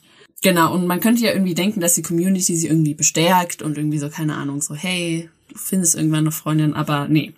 Die sind nur destruktiv und sagen sich dann gegenseitig, wie hässlich sie sind und ähm, dass sie ja niemals eine Frau kriegen würden. Der Ursprung von Incels ist ähm, ironischerweise eine queere Frau gewesen. Und zwar war das eine Frau namens Alana. Sie hat 1993 eine Website gegründet namens Alanas Involuntary Celibacy Network. Da wollte sie einen Platz für Austausch und Reflexion schaffen, um anderen eine Perspektive zu geben. Der Begriff am Anfang Incels und dann Incels hat sie eingeführt, um das Wort ähm, Jungfrau zu umgehen, weil sie gesagt hat, das wäre so vorurteilsbelastet und hört sich so an wie so nach so einem Loser, der in dem Keller seiner Mama wohnt. Und anders als in den heutigen Foren sah sie das Incel-Dasein als temporär, also dass man das überwinden kann und keine komplette Identität, wie es heute ist. Und in den Foren wurde auch ähm, eher Selbsthilfe betrieben. Also da haben halt Leute sich Dating-Tipps gegeben und irgendwie gesagt, wie sie halt, keine Ahnung, ihre Charakter ähm, verbessern können oder halt besser mit Leuten umgehen können, anstatt heute. Denn Incels heute glauben, dass ihr Zustand permanent ist und dass sich niemals eine Frau für sie interessieren würden. Sie glauben, ein Leben ohne Sex und ohne Beziehung ist nicht lebenswert. Aber sie haben natürlich keine Schuld daran, dass sie keinen Sex haben, sondern die Frauen sind schuld und natürlich der Feminismus. Die glauben, dass der Feminismus, der übrigens auch eine jüdische Erfindung ist, ihrer Meinung nach, dass deswegen der weiße Cis-Mann heutzutage der absolute Verlierer ist. Auf jeden Fall. Sie hassen Frauen und sie wollen sich an ihnen rächen und hassen aber auch Männer, die ähm, Sex bekommen oder die in glücklichen Beziehungen sind. Die haben ihre eigene Terminologie, also ihre eigenen Wörter. Da will ich dir ein paar vorstellen und halte ich fest. Also auch bei Fragen gerne, gerne, ähm, Schieß drauf los. ja, Okay. kannst mich gerne Sachen fragen. Es, es ist wild. Also es gibt Incels, haben wir ja schon gesagt, Involuntary Celibate. Aber es gibt verschiedene Arten von Incels. Es gibt High Cells, die sind ähm, sexlos, weil sie zu klein sind oder wegen ihrem Körperbau. Mental Cells, die sind sexlos, ähm, weil sie Einschränkungen haben, äh, psychisch erkrankt sind oder autistisch sind. Es gibt Drug Cells, die haben keinen Sex, weil sie ähm, an einer Sucht leiden. Dann gibt's auch Incels, die aufgrund ihrer Herkunft oder ihrer Hautfarbe keinen Partner kriegen, aber die haben Namen, wo ich mich nicht wohlfühle, die zu sagen. Ich habe eine ganz kurze Zwischenfrage. Ja. Das sind aber alles hetero Alles Männer. hetero Männer. Okay, Obwohl, ich, ich komme noch dazu. okay. Ähm, es gibt True Cells. Das sind die wahren Incels, die erkannt haben, dass es niemals eine Frau für sie geben würde und niemals Sex geben wird. Denn es gibt auch noch Vol-Cells. Das sind die Voluntary Celibates. Die sind also freiwillig Jungfrau. Und so ähm, nennen die Incels meistens andere Incels, die aber irgendwann eine Freundin gefunden haben. Und die sagen dann, ja, ja, aber die waren ja gar keine echten Incels. Die waren ja immer Vol-Cells. Weil sonst wäre Incel Quatsch. Es gibt Escort-Cells, das sind Incels, die ähm, die Dienst von SexarbeiterInnen in Anspruch nehmen, sind aber auch, also gilt auch nicht als echter Sex bei Incels. Die haben auch eine sehr schlechte Sicht auf Ar- Sexarbeit. Gym-Cells, das sind Incels, die ins Fitnessstudio gehen. Was gibt's dann auch Incels, die gerne kochen und deswegen kriegen die keine oder was? warte, warte. Es gibt auch Femcells. Das sind Frauen, die keinen Sex haben, aber die werden in den meisten Foren nicht geduldet, weil Incels eben der Meinung sind, dass Frauen immer und überall Zugang zu Sex haben. Mein Liebling sind Wrist Cells. Das sind Incels, die sind sexlos, weil ihr Handgelenk zu klein ist. Verständlich, Man auf jeden kann, man Fall. kann sich's nicht ausdenken. Das ist ja so wahllos. Also, sorry. Nee, eigentlich nicht, sorry. Das ist so wahllos. Also, das sind ja die wildesten, Ja. Also, Kombinationen. Was, also, hä? Ja, da habe ich auch einen Post gesehen, wo einer unglaublich wütend war, weil jemand gesagt hat, ja, mein Gott, du bist Cells, ne, wegen deinem fucking Handgelenk. Und er war so, na ja, aber so ein Dildo ist so größer als mein Handgelenk und das ist so schlimm und, oh, keine Ahnung. Aber es gibt natürlich auch andere Leute als Incels. Es gibt Normies. Das sind ganz normale Menschen, die ab und zu Sex haben. Dann gibt's Chats. Das ist der Typ Mann, den alle Frauen wollen. Eigentlich Frauen wollen nur Chats. Es, das fand ich einfach witzig. Ein kleiner Chat, der unter 1,85 ist, ist ein Chatlet. okay, Entschuldigung. Also alle Männer über 1,85, die gut aussehen, sind Chats. Chats. Genau. Okay. Dann gibt's noch Simps. Das sind äh, Normies, die Frauen Geschenke machen, um ihre Aufmerksamkeit zu kriegen. Soyboys. Das sind linke profeministische Männer. White Knights. Das sind Männer, die Frauen verteidigen. Also wenn die eine Frau beleidigen und jemand ähm, dann kommt und sagt, hey, das ist nicht in Ordnung, sagen sie, äh, du fucking White Knight. ähm, Stacys. Das sind Frauen, mit denen sie gerne schlafen wollen, die aber zu eingebildet und arrogant sind. Also sehr attraktive Frauen sind Stacys. Ähm, Beckys oder Becky ist eine durchschnittlich attraktive Frau. Generell Frauen bezeichnen sie als Femoids oder Foids, also so eine sehr entmenschlichtende äh, Bezeichnung für Frauen, also ähm, Kurzform von Female Humanoids. Aber die werden natürlich auch Bitches, Sluts, Whores, Hole oder Toilet genannt. Toilet. Toilet. Toilet. Mein absoluter Hassbegriff, Roasty, sind Frauen, die schon mal Sex hatten. Roasty. Roasty. Aber es hört sich süß an. Roasty. Ja, aber von Roast, Toasty. Roast Beef. Ah, juh. So, was ist der Unterschied zwischen Incels und Chats? Incels glauben, dass vor allem der Aufbau von den Knochen im Gesicht den großen Unterschied zwischen Incel und Chat machen. Dazu gehört ein breiter Kiefer muss man haben, eine geneigte Stirn und starke Augenbrauen, eine kleine Nase, einen flachen Hinterkopf, einen breiten Hals, symmetrische Gesichtsknochen und ab dem Moment war ich so, fuck, ich bin Chat. und ich glaube nicht, dass es was Gutes ist als Frau. Na, also ne, der Kiefer und so und die, die starken Augenbrauenknochen, das, das habe ich halt auch. Es gibt halt auch viele Incels, die überlegen, sich unters Messer zu legen, also die sich operieren zu lassen, um mehr wie ein Chat auszusehen. Das hätte ich dich gerade gefragt, ob, ob, das, ob das in Ordnung wäre bei in deren Ja. Kultur. Weil dann, Ja, die Okay. reden sehr, also ähm, die die reden auch viel darüber und geben sich Tipps, so welche ähm, Schönheitschirurgen oder Kieferchirurgen ganz oft die besuchen wollen. Und ähm, tatsächlich habe ich einen Beitrag vom Y-Kollektiv über ähm, auch Incels gesehen und da waren die zu Besuch bei einem Kieferchirurgen und der hat so sein Werkzeug gezeigt, und so Hammer und Meißel und wie das so ist. Und für die, die es noch nicht wissen, ich muss eine Kieferoperation machen und krieg den Kiefer gebrochen und das war nicht so schön anzusehen. Äh, aber ich mache das nicht, um auszusehen wie Chat. Eher weniger, um auszusehen wie Chat. Aber ich habe eine Kieferfehlstellung, also. Das war nicht so schön für mich. Weil er so Hammer und Meißel rausgeholt hat und so gezeigt hat, wie er auf den Knochen haut. Naja. Äh, man kann aber auch ohne ähm, genetisch gesegnet zu sein, so ein bisschen zu einem Chat werden. Und zwar ähm, wird man dann Pickup-Artist. Pickup-Artists haben die ähm, gleiche Ansicht von Frauen wie Incels, aber sie nutzen halt bestimmte Strategien, um die dann doch rumzukriegen und mit ihnen schlafen zu können. Es gibt zwei Theorien bei den Incels, und zwar ist es die Red Pill-Theorie und die Black Pill-Theorie. Die Pickup-Artists gehören auch zur Red Pill-Theorie, deswegen fange ich mit der an. Und zwar stammt die aus dem Film Matrix. Hast du ihn gesehen? Der wurde übrigens, weiß nicht, ob du das wusstest, der wurde von zwei Transfrauen gemacht, der Film. Und von vielen FilmkritikerInnen ähm, wird er auch als Allegorie auf eine Transition gesehen.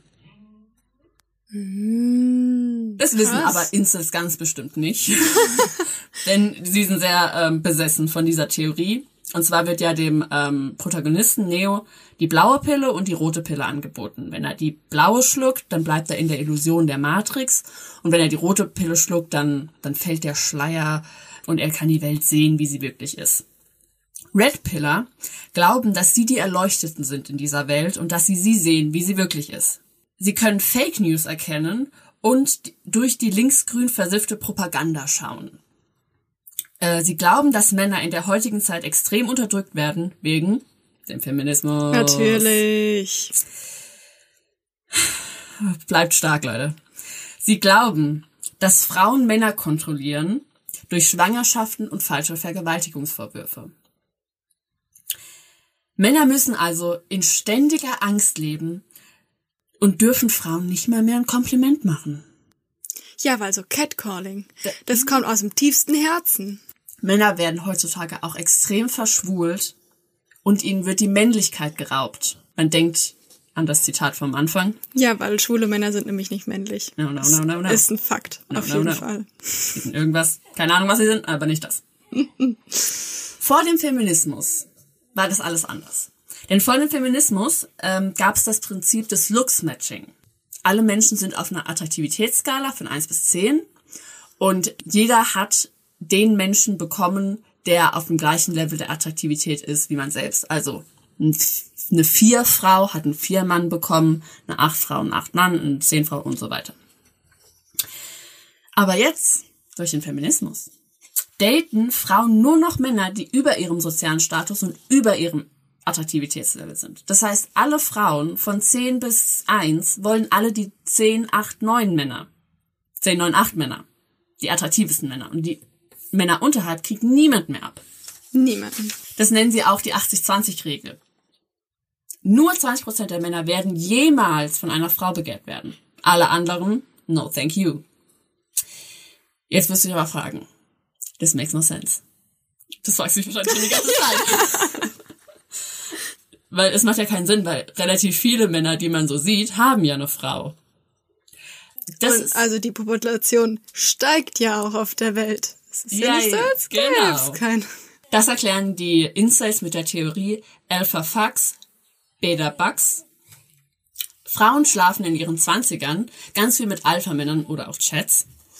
Und sie reiten das sogenannte Schwanzkarussell. Aber wenn sie älter werden, brauchen sie natürlich mehr Stabilität und natürlich auch Geld. Dann heiraten sie einen Normie oder einen Beta, der sie dann finanziell unterstützt, aber die fühlen sich natürlich niemals zu dem hingezogen. Die wollen natürlich nur die Chats. Ähm, sie wollen sich nur von, von ihm bereichern. Irgendwann lässt sie sich dann von dem Beta scheiden und nimmt sein ganzes Geld mit und die Kinder und ähm, geht wieder auf die Suche nach Chats, um mit so vielen Chats wie möglich zu schlafen. Dann ist der Beta-Mann alleine, muss Unterhalt zahlen und ist traurig. Wahrscheinlich. Es gibt also nur drei mögliche Ausgänge bei der Red Pill-Theorie. Erstens, man ist ein Incel, für immer allein. Man ist ein Normie, man ist in einer lieblosen Ehe gefangen und wird am Ende aber doch wieder verlassen. Oder man ist ein Alpha oder ein Chat und hat so viel Sex, wie man will, ist selbstständig stark und unabhängig. Komischerweise heiraten die Chats auch irgendwie nie. Verstehe ich auch nicht. Die können halt, die haben halt so viel Sex. Ja. Die Red Pillar sagen also, man soll sich auf seine ursprünglichen Werte zurückbesinnen. Also, hm, auf die Männlichkeit. Und Frauen zeigen, wo ihr Platz ist. Küche und Schlafzimmer. Das sagen die? Ja, Ja, okay, cool. na klar. Was denkst du? Ja. Es gibt auch Männer, die um, Entschuldigung, das ist sehr witzig. es gibt Männer, die um aus dem System herauszukommen, ähm, schließen sie sich maskulinistischen Gruppen an, wie zum Beispiel der Men Going Their Own Way. Deren Ziel ist es, Frauen zu boykottieren und autark von ihnen zu leben. Sie weigern sich, jegliche Beziehung mit Frauen zu haben und wollen zurückgezogen im Männerbund leben. Aber natürlich heterosexuell. Ja, Nicht verschwulen. weil das ist auch nicht mehr männlich. Nein. Nein, nein, nein. Es gibt aber noch die Black Pill Theorie und die treibt die Red Pill Theorie auf die Spitze. Also sie ist ähm, auf der ähm, Red Pill angelehnt, also sie nee, oder Sie aufgebaut. darauf- okay. Genau, also sie sie haben auch die Welt durchschaut. Aber sie glauben eben, dass Frauen immer noch oberflächliche Schlampen sind, die niemals einen unattraktiven Mann begehren würden. Die Gesellschaft sei sexbesessen und Erfolg und Glück kann man nur erlangen, wenn man auch Sex hat. Sexualität ist wie ein Marktplatz und solange man eben nicht genetisch gesegnet ist, wird man immer Jungfrau bleiben, weil man eben keinen Wert hat auf diesem Marktplatz. Sie werden niemals eine Beziehung haben oder Liebe verspüren, deswegen ist Glück für sie unmöglich. Eine Lösung für die Black Pill Incels wäre der sexuelle Kommunismus. Das heißt, Frauen und Männer werden einander eingeteilt, sodass niemand alleine bleibt. Macht Sinn. Also, wo geht man dann dahin? zum Naja. Präsidenten und der sagt dann, du? Es gibt halt einen du? Herrscher und der sagt so ab 18 und dann wird gelost und dann kriegst du halt einen. Ach Wenn so. du, wenn du Glück hast, hast du einen Chat und wenn du halt Pech hast, dann. Ach so, das ist gar nicht jetzt auf der Nummer. Also eine 4 kriegt nicht wieder eine 4, sondern die machen dann du so. kriegst halt, jeder kriegt Okay. jemanden. Es gibt kein Okay. Dating mehr. Ah, okay. Ja. Aber sogar in, viele Incels wissen, dass das sehr utopisch ist. Oder dystopisch, je nachdem, wie man es sieht. Was? Und deswegen glauben sie, dass alles, was sie machen können, ist lay down and rot. Also leg dich hin und verrotte. Deswegen ähm, sie auch sehr oft über Suizid reden und sich sehr oft suizidieren. Andere erklären Frauen den Krieg, was in Femizid oder Anschlägen endet. Eine kleine Fun Fact Time, die absolut nicht fun ist. Äh, ich erkläre kurz, was ein Femizid ist. Und zwar, ein Femizid ist von privaten und öffentlichen Aktoren begangen oder tolerierte Tötung von Frauen und Mädchen wegen ihres Geschlechts. Einfacher gesagt, Frauen werden getötet, weil sie Frauen sind. Darunter gehört der Intimfemizid, also die Tötung durch einen Intimpartner. Äh, Männer töten Frauen oft, um über sie Macht auszuüben und weil sie denken, sie haben einen Besitzanspruch an die Frau. Da fand ich auch interessant, insgesamt gesehen sind bei Gewaltverbrechen Männer in großer Mehrheit nicht nur Täter, sondern auch Opfer, nämlich im Verhältnis 8 von 10. Aber bei Partnerschaftsgewalt dreht sich das Verhältnis komplett um. Also die Opfer sind in 8 von 10 Fällen Frauen. Unter Femizide gehören aber auch sogenannte Ehrenmorde und eben nicht intime Femizide. Das wären dann das, was die ähm, Incels machen wollen, weil die sind ja niemals intim geworden mit einer Frau. Das ist ja das Problem. Da schließt sich der Kreis. ja. Leute, jetzt bleibt noch mal stark. Wir reden über das Frauenbild von Incels. Frauen fühlen sich generell nur zu brutalen, narzisstischen und gewalttätigen Männern hingezogen. Und deswegen kann man sie auch vergewaltigen. Weil sie sowieso dabei Lust empfinden, solange der Vergewaltiger eben im Chat ist. Sie glauben, dass Frauen eben nicht, man kann Frauen gar nicht vergewaltigen. Sowas gibt's halt nicht.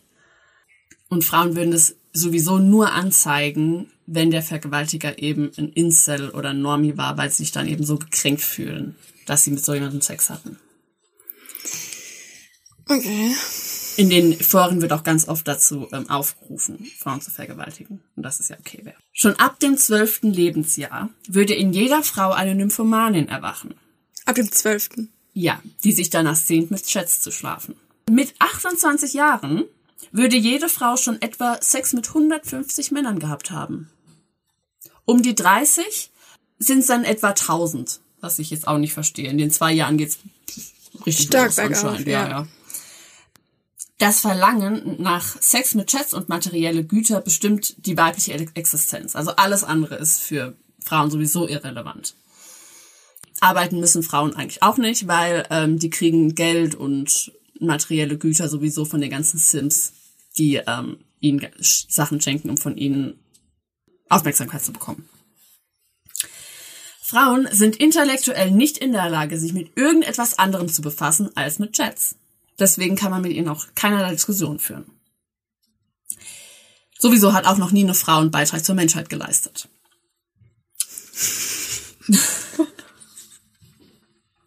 Du brauchst eine Pause. Nee, jetzt höre ich weiter. Äh. What the fuck? What? Wie hast du dieses Buch gelesen? Es war hart. Es war hart. oh.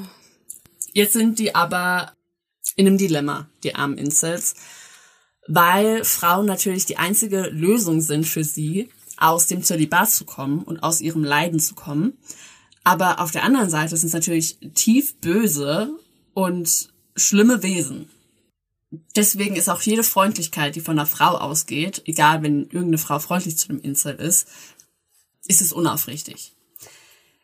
Das ist halt auch ganz schwierig, weil die alle Interaktion mit Frauen durch diese Incel ähm, sehen. Also wenn du halt, keine Ahnung, auf der Straße jemanden zulächelst und der ist ein Incel, dann wird er sich nicht freuen, sondern er wird sagen, ah ja, die hat sich gerade lustig über mich gemacht, weil die weiß ganz genau, dass ich ein Incel bin. Oh Gott, jetzt wird's auch noch krass.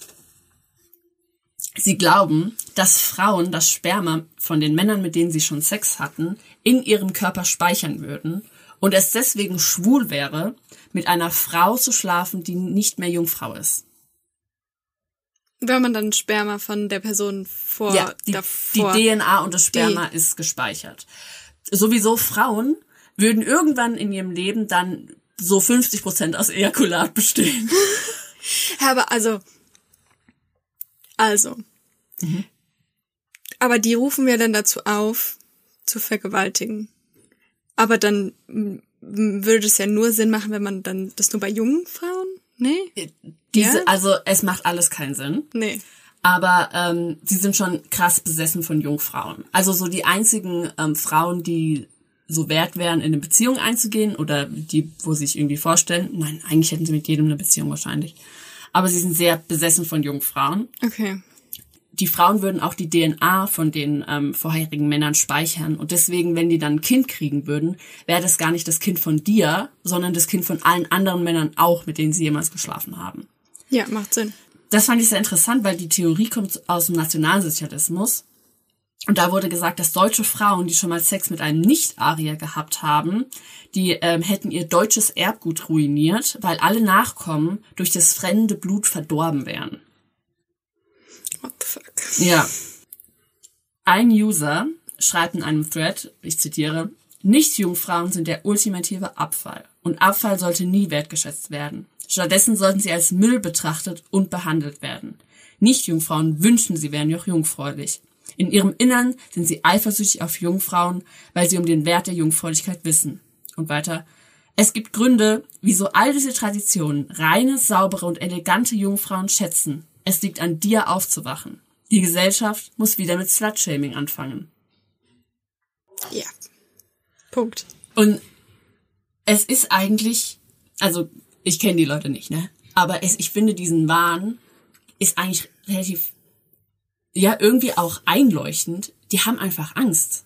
Ich glaube, die haben einfach Angst vor diesem Vergleich, den die Frauen dann geben, gehen können, wenn sie schon mit jemand anderem Sex hatten die sind ja generell einfach so unsicher ja. mit allem, was sie machen. Also vor allen Dingen natürlich auf den Sex bezogen. Ja. Aber die sind ja so unsicher mit sich, also mit ihrer ganzen Person und ihrem ganzen Dasein ja. auf, auf der Welt irgendwie. Die, die wünschen jetzt ja halt einfach eine Frau, mit der sie halt zusammen so Sex entdecken können. Und die soll halt gar keine Erfahrung haben und am besten auch noch, ja, auch noch sehr jung sein. Darauf komme ich jetzt. Dieser Wahn nach Jungfräulichkeit geht ein mit der Sexualisierung Minderjähriger.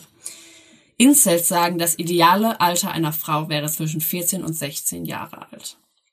Diese Mädchen sind nämlich noch jung und unverbraucht und haben nicht so hohe Ansprüche wie ältere Frauen. Incels finden, dass der gesetzliche Schutz von Kindern vor sexuellem Missbrauch männerfeindlich wäre. Was? Ja. Wie können, wie können, wie können diese Foren nicht gelöscht werden? Das ist unscheiß. Ich habe ähm, die schlimmsten Sachen habe ich auch ausgelassen. Da gibt's noch ganz, also vor allem in dem Thema mit halt Kindern, da gab's noch ganz andere Sachen. Das ist ja so geisteskrank. Du hast nie so was Geisteskrankes gehört. Es ist schon schlimm genug. So, es ist schon schlimm genug, aber ähm, Viele Incels äußern sich auch offen rassistisch, antisemitisch, LGBTQ-feindlich und transfeindlich. Und ähm, Fun Fact auch zur heutigen, zum heutigen Klima der Gesellschaft, sie sind auch Impfgegner. Natürlich.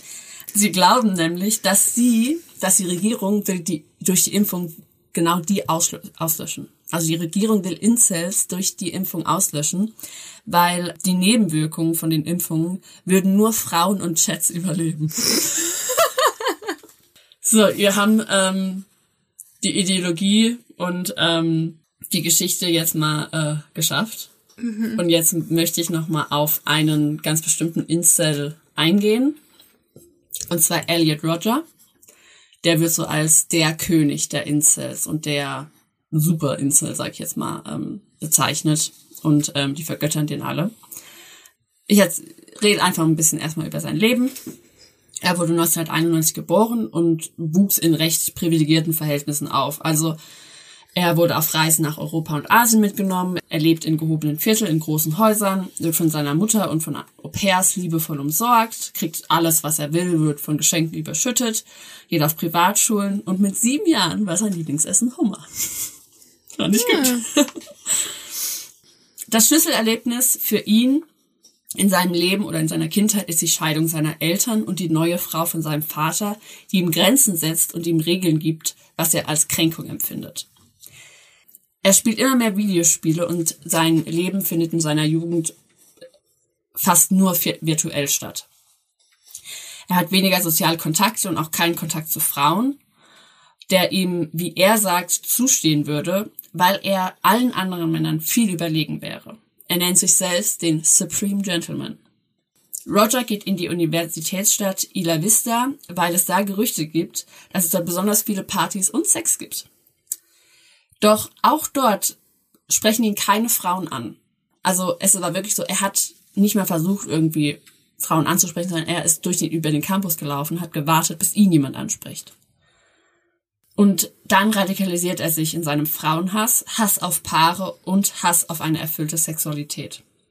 Er übt auch aktiv Gewalt an Paaren und Frauen aus, in erstmal kleineren Übergriffen, also er übergießt ein Paar mit Kaffee. Er versucht einmal Gäste auf einer Party von einem Balkon zu schubsen. Am Schluss wird er vom Balkon geschubst, fand ich ganz witzig und bricht sich das Bein, glaube ich. Hm. Das alles gipfelt dann im Attentat von Ila Vista. Mit 22 tötet Elliot Rogers im Mai 2014 sechs Menschen und 14 weitere verletzt er und danach tötet er sich selbst. Ich will nicht auf das Attentat und wie das abgelaufen ist eingehen, das würde hier halt den Rahmen sprengen. Trotzdem will ich an die Opfer erinnern. Die Opfer waren Cheng Yuang Hong, 20 Jahre alt, George Chen, 19 Jahre alt, Wei Han Wang, 20 Jahre alt, Catherine Cooper, 22 Jahre alt, Veronica Weiss, 19 Jahre alt und Christopher Ross, Michaels Martinez, 20 Jahre alt. Bevor er äh, seinen Amoklauf begann, veröffentlichte er YouTube-Videos und ein 137 Seiten langes Manifest unter dem Namen My Twisted World. Und das kann man auch online lesen und ich habe es auch zum Teil gemacht, aber das ist das langweiligste, was ich jemals gelesen habe. Der redet wirklich, also ist eigentlich eine Biografie über sein Leben mhm. mit 22 Jahren mhm. und er hat noch nicht viel erlebt. Aber er tut so, als hätte er es. Also wirklich, er hat allein fünf Seiten von 0 bis 3. Daran erinnert er sich so gut. Nee, er redet einfach nur, wie toll, äh, was für ein tolles Kind er ist, wie viel Reisen er dann schon gemacht hat und mhm. gibt wirklich nur, es ist ganz schrecklich. Aber eben aus diesem Manifest kann man sehr viel entnehmen. Und zwar war sein Frauenbild eben geprägt von zwei Arten von Frauen, eben von der Mutter und den Au-pairs, die so fürsorglich waren und die waren so sein Idealbild und dann der Gegenpol, die böse Stiefmutter. Er sah Frauen als Objekte ohne Persönlichkeit. Mit elf Jahren zum Beispiel rennt er beim Spielen in ein Mädchen, das ihn dann beschimpft und geschubst haben soll, was ihn dann zutiefst traumatisiert er benutzt auch sehr oft das Wort Traumati, also Trauma und ihn traumatisiert generell alles. Genau, und das äh, Erlebnis hätte bei ihm tiefe Narben hinterlassen. Aber er hat auch positive Erfahrungen mit Mädchen gemacht, zum Beispiel beim Schulball in der, ähm, so in der Grundschule und als er noch jünger war, wurde er von Mädchen zum Tanz aufgefordert. Mit 19 wurde er dann von einem Mädchen angelächelt. Darüber schreibt er, Zitat, sie sah mich an und lächelte. Die meisten Mädchen würden sich nie dazu herablassen, mich anzusehen, und sie sah mich tatsächlich an und lächelte. Nie in meinem Leben hatte ich mich so euphorisch gefühlt. Ein Lächeln. Ein Lächeln war alles, was ich brauchte, um meinen kompletten Tag zu verbessern. Die Macht, die schöne Frauen besitzen, ist unglaublich. Sie können für einen Moment die ganze Welt eines verzweifelten Jungen verändern, indem sie lächeln.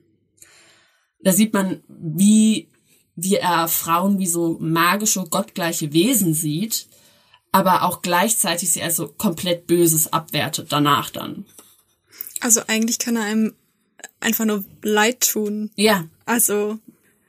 Wenn er nicht so ein komplettes Arschloch wäre, ja. Ja. Er glaubt, dass Frauen eine solche Macht über ihn haben, weil sie eben diese magischen Wesen sind, dass er dass in ihm der Wunsch reift, Kontrolle über ihre Sexualität zu haben. Er sieht bei sich keinerlei Schuld an seiner Sexlosigkeit, denn er sieht sich als intelligenten Gentleman und Frauen seien schuld, weil sie, Zitat, zum Verstand oder rationalen Denken nicht fähig sind. Sie sind wie Tiere, komplett von ihren ursprünglichen depravierten Emotionen und Impulsen kontrolliert. Deshalb fühlen sie sich zu barbarisch, wilden, tierartigen Männern hingezogen. Sie sind selbst Tiere. Tiere sollten keine Rechte auf eine zivilisierte Gesellschaft haben. Männer treten aber in seinem Manifest auch als Objekte auf, die er sehr beneidet und hasst. Und vor allem hasst er natürlich Chats und bezeichnet sie als widerwärtig oder in Englisch sagt man obnoxious. Und Männer, die keinen Hass auf Frauen haben, bezeichnet er als schwach, wie auch sein Vater. Auch seine ähm, Vorstellungen und seine Erfahrungen, sag ich mal, weil es, es waren keine Erfahrungen von Sex, kann man in seinem Manifest, Manifest erkennen. Äh, mit 13 hat er zum ersten Mal einen Ausschnitt von einem Porno gesehen auf dem Bildschirm eines älteren Jungen in so einem Internetcafé.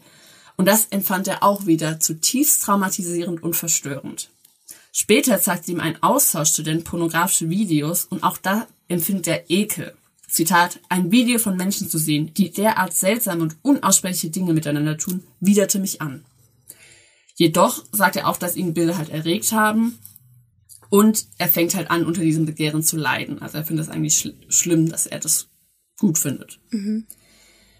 Später macht er dann seine ganze Existenz an Sex abhängig und beschreibt seine Sexlosigkeit als Hungerleiden. Er entwickelt Paranoia über die Sexualität anderer, die dann in Hass überschwingt. Zitat Ich begann Fantasien zu entwickeln, in denen ich sehr mächtig wurde und alle davon abhielt, Sex zu haben. Ich wollte ihnen den Sex nehmen, so wie sie ihn mir genommen haben. Weiter. Ich entwickelte diese Vorstellung, dass Sex verboten werden sollte. Sex ist böse, da es denjenigen zu viel Vergnügen schenkt, die es nicht verdienen.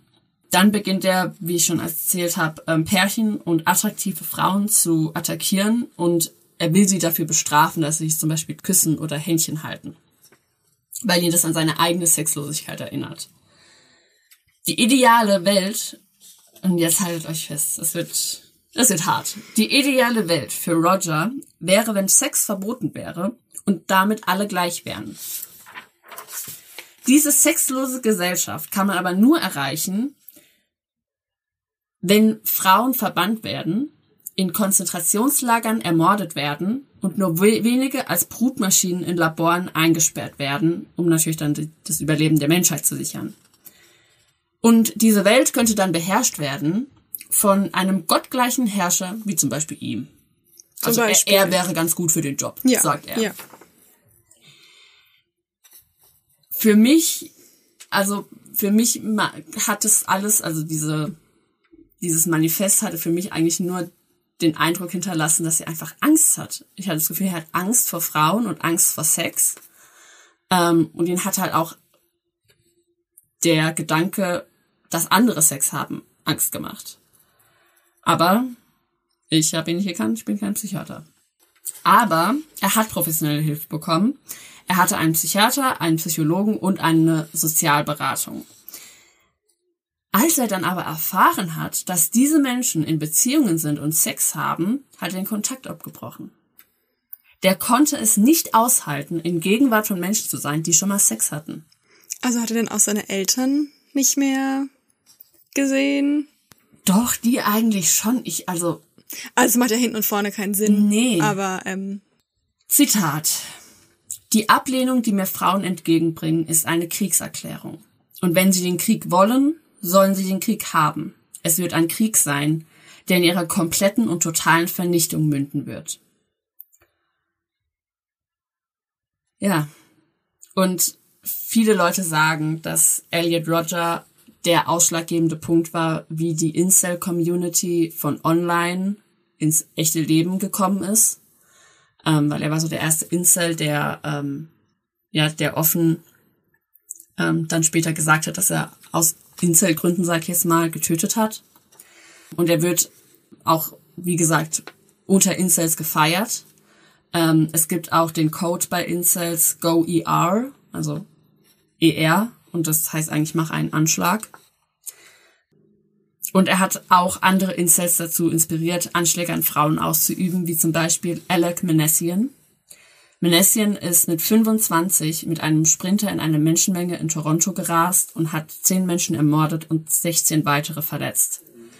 Kurz vorher postete er auf Facebook, Zitat, Private Recruit Manessian Infantry Triple Zero Ten, wishing to speak to Sergeant Fortune, please. C23246161. The Incel Rebellion has already begun. We will overthrow all the Stacys and Chats. All hail Supreme Gentleman Elliot Roger.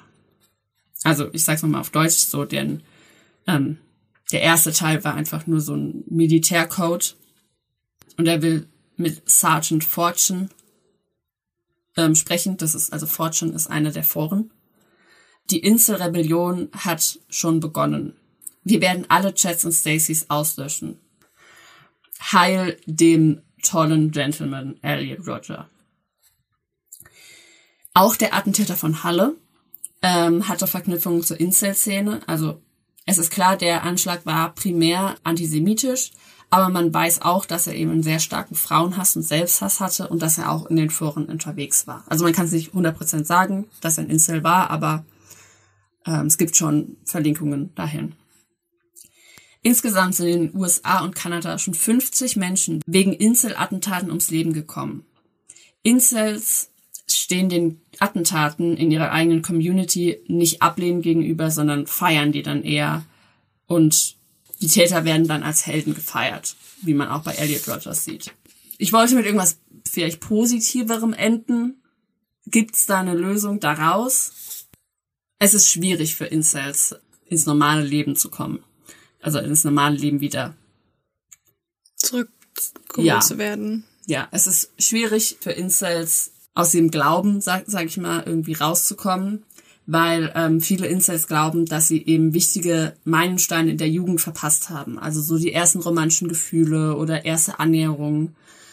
Und dass sie diese eben nicht mehr aufholen können. Das war auch bei Elliot Rogers so. Ich habe ja gesagt, er hat seine Jugend eigentlich nur online verbracht und hat World of Warcraft gespielt, anstatt sich eben mit FreundInnen zu treffen. Und deswegen fühlen sich halt viele als Außenseiter und glauben, dass halt sie immer Außenseiter sein werden. Und als diese Außenseiter haben sie halt viel im Internet nach Antworten gesucht und dann stößt man halt ganz schnell auf diese Incel-Foren. Und da findet man dann Verbündete, die dann halt sagen, ja, die Frauen sind an allem schuld und die sollen die Black Pill schlucken. Und wenn man die halt einmal geschluckt hat, ist es schwierig, die Welt aus irgendeinem anderen Augenwinkel wieder zu sehen. Und die meisten sind halt auch resistent für Hilfe. Also den kann man, also die glauben halt nicht, wenn man sagt, hey, du siehst gar nicht schlimm aus, du bist ein durchschnittlicher Mann. Der Ausstieg ist auch vergleichbar mit einem Ausstieg aus einer Sekte, weil man auch die Insel-Community mit einem Kult vergleichen kann. Viele haben in der Community eben die erste Erfahrung von Freundschaft gemacht. Und die glauben ja, die Gesellschaft durchschaut zu haben und besser zu sein als diese sexbesessenen Normies oder Chats und wollen eben nicht so werden wie die. Es gibt aber auch Foren und Subreddits, die Hilfestellung bieten für Aussteiger. Ein Aussteiger, der auch Hilfsartikel auf Incel Exit veröffentlicht, sagt, Zitat, die Incels auf Incel Exit haben zwar durchaus Zweifel an ihrer Ideologie, stecken aber immer noch sehr tief drin. Ein Weg, ihnen zu helfen, ist, dass Incels vernünftigere und gesündere Ansichten auf sich und die Welt erlernen sollen.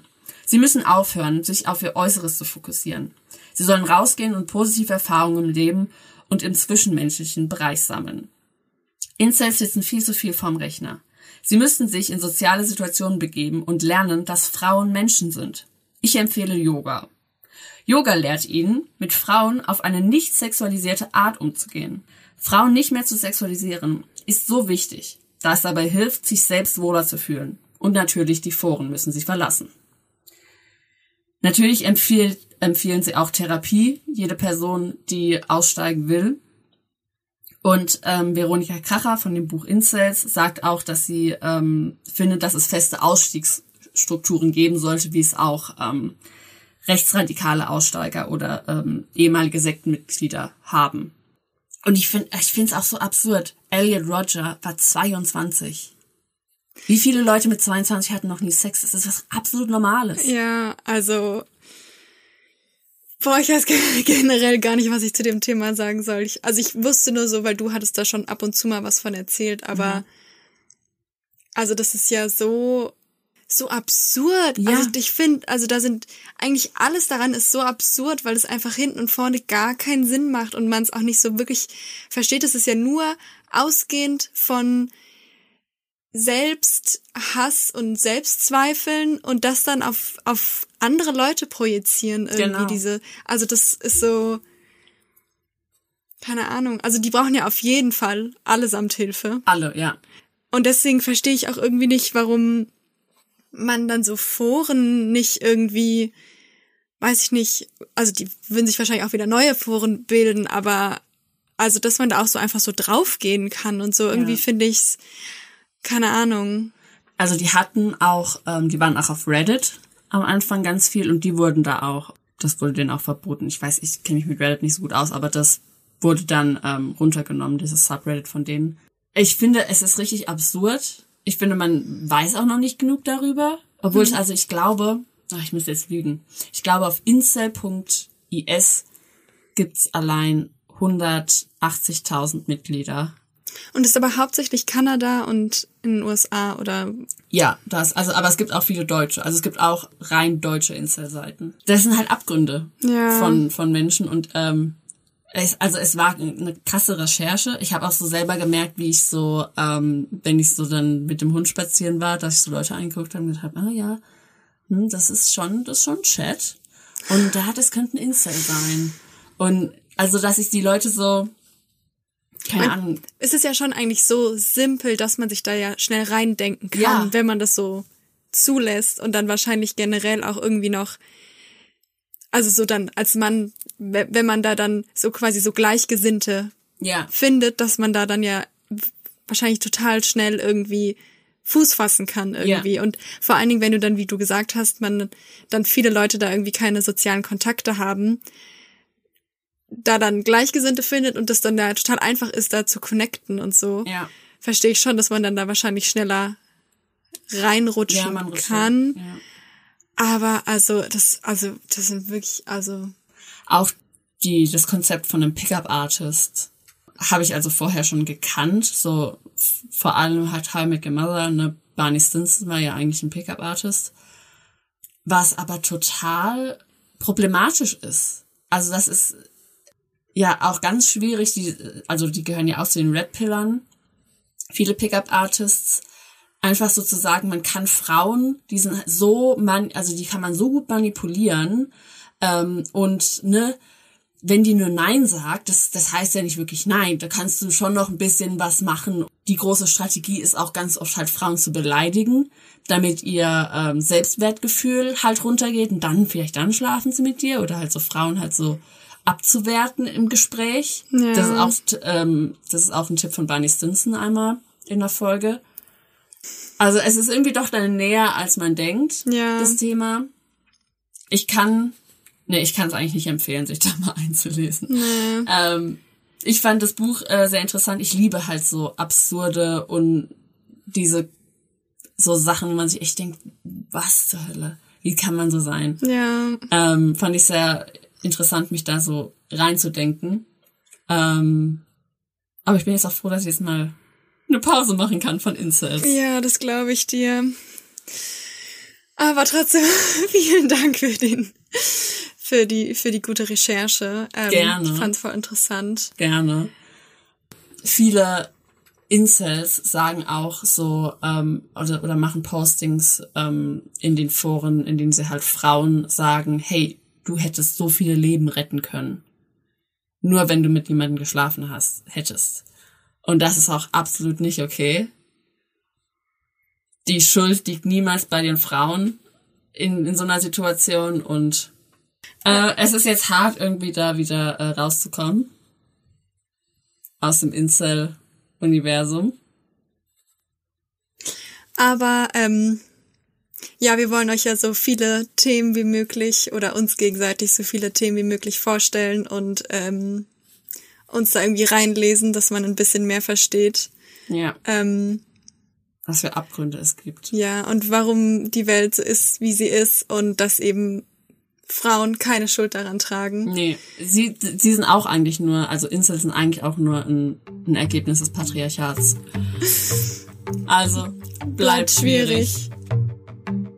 It is no longer acceptable to discuss women's rights as separate from human rights. This has to stop. We cannot all succeed when half of us are held back. It is time to break the silence.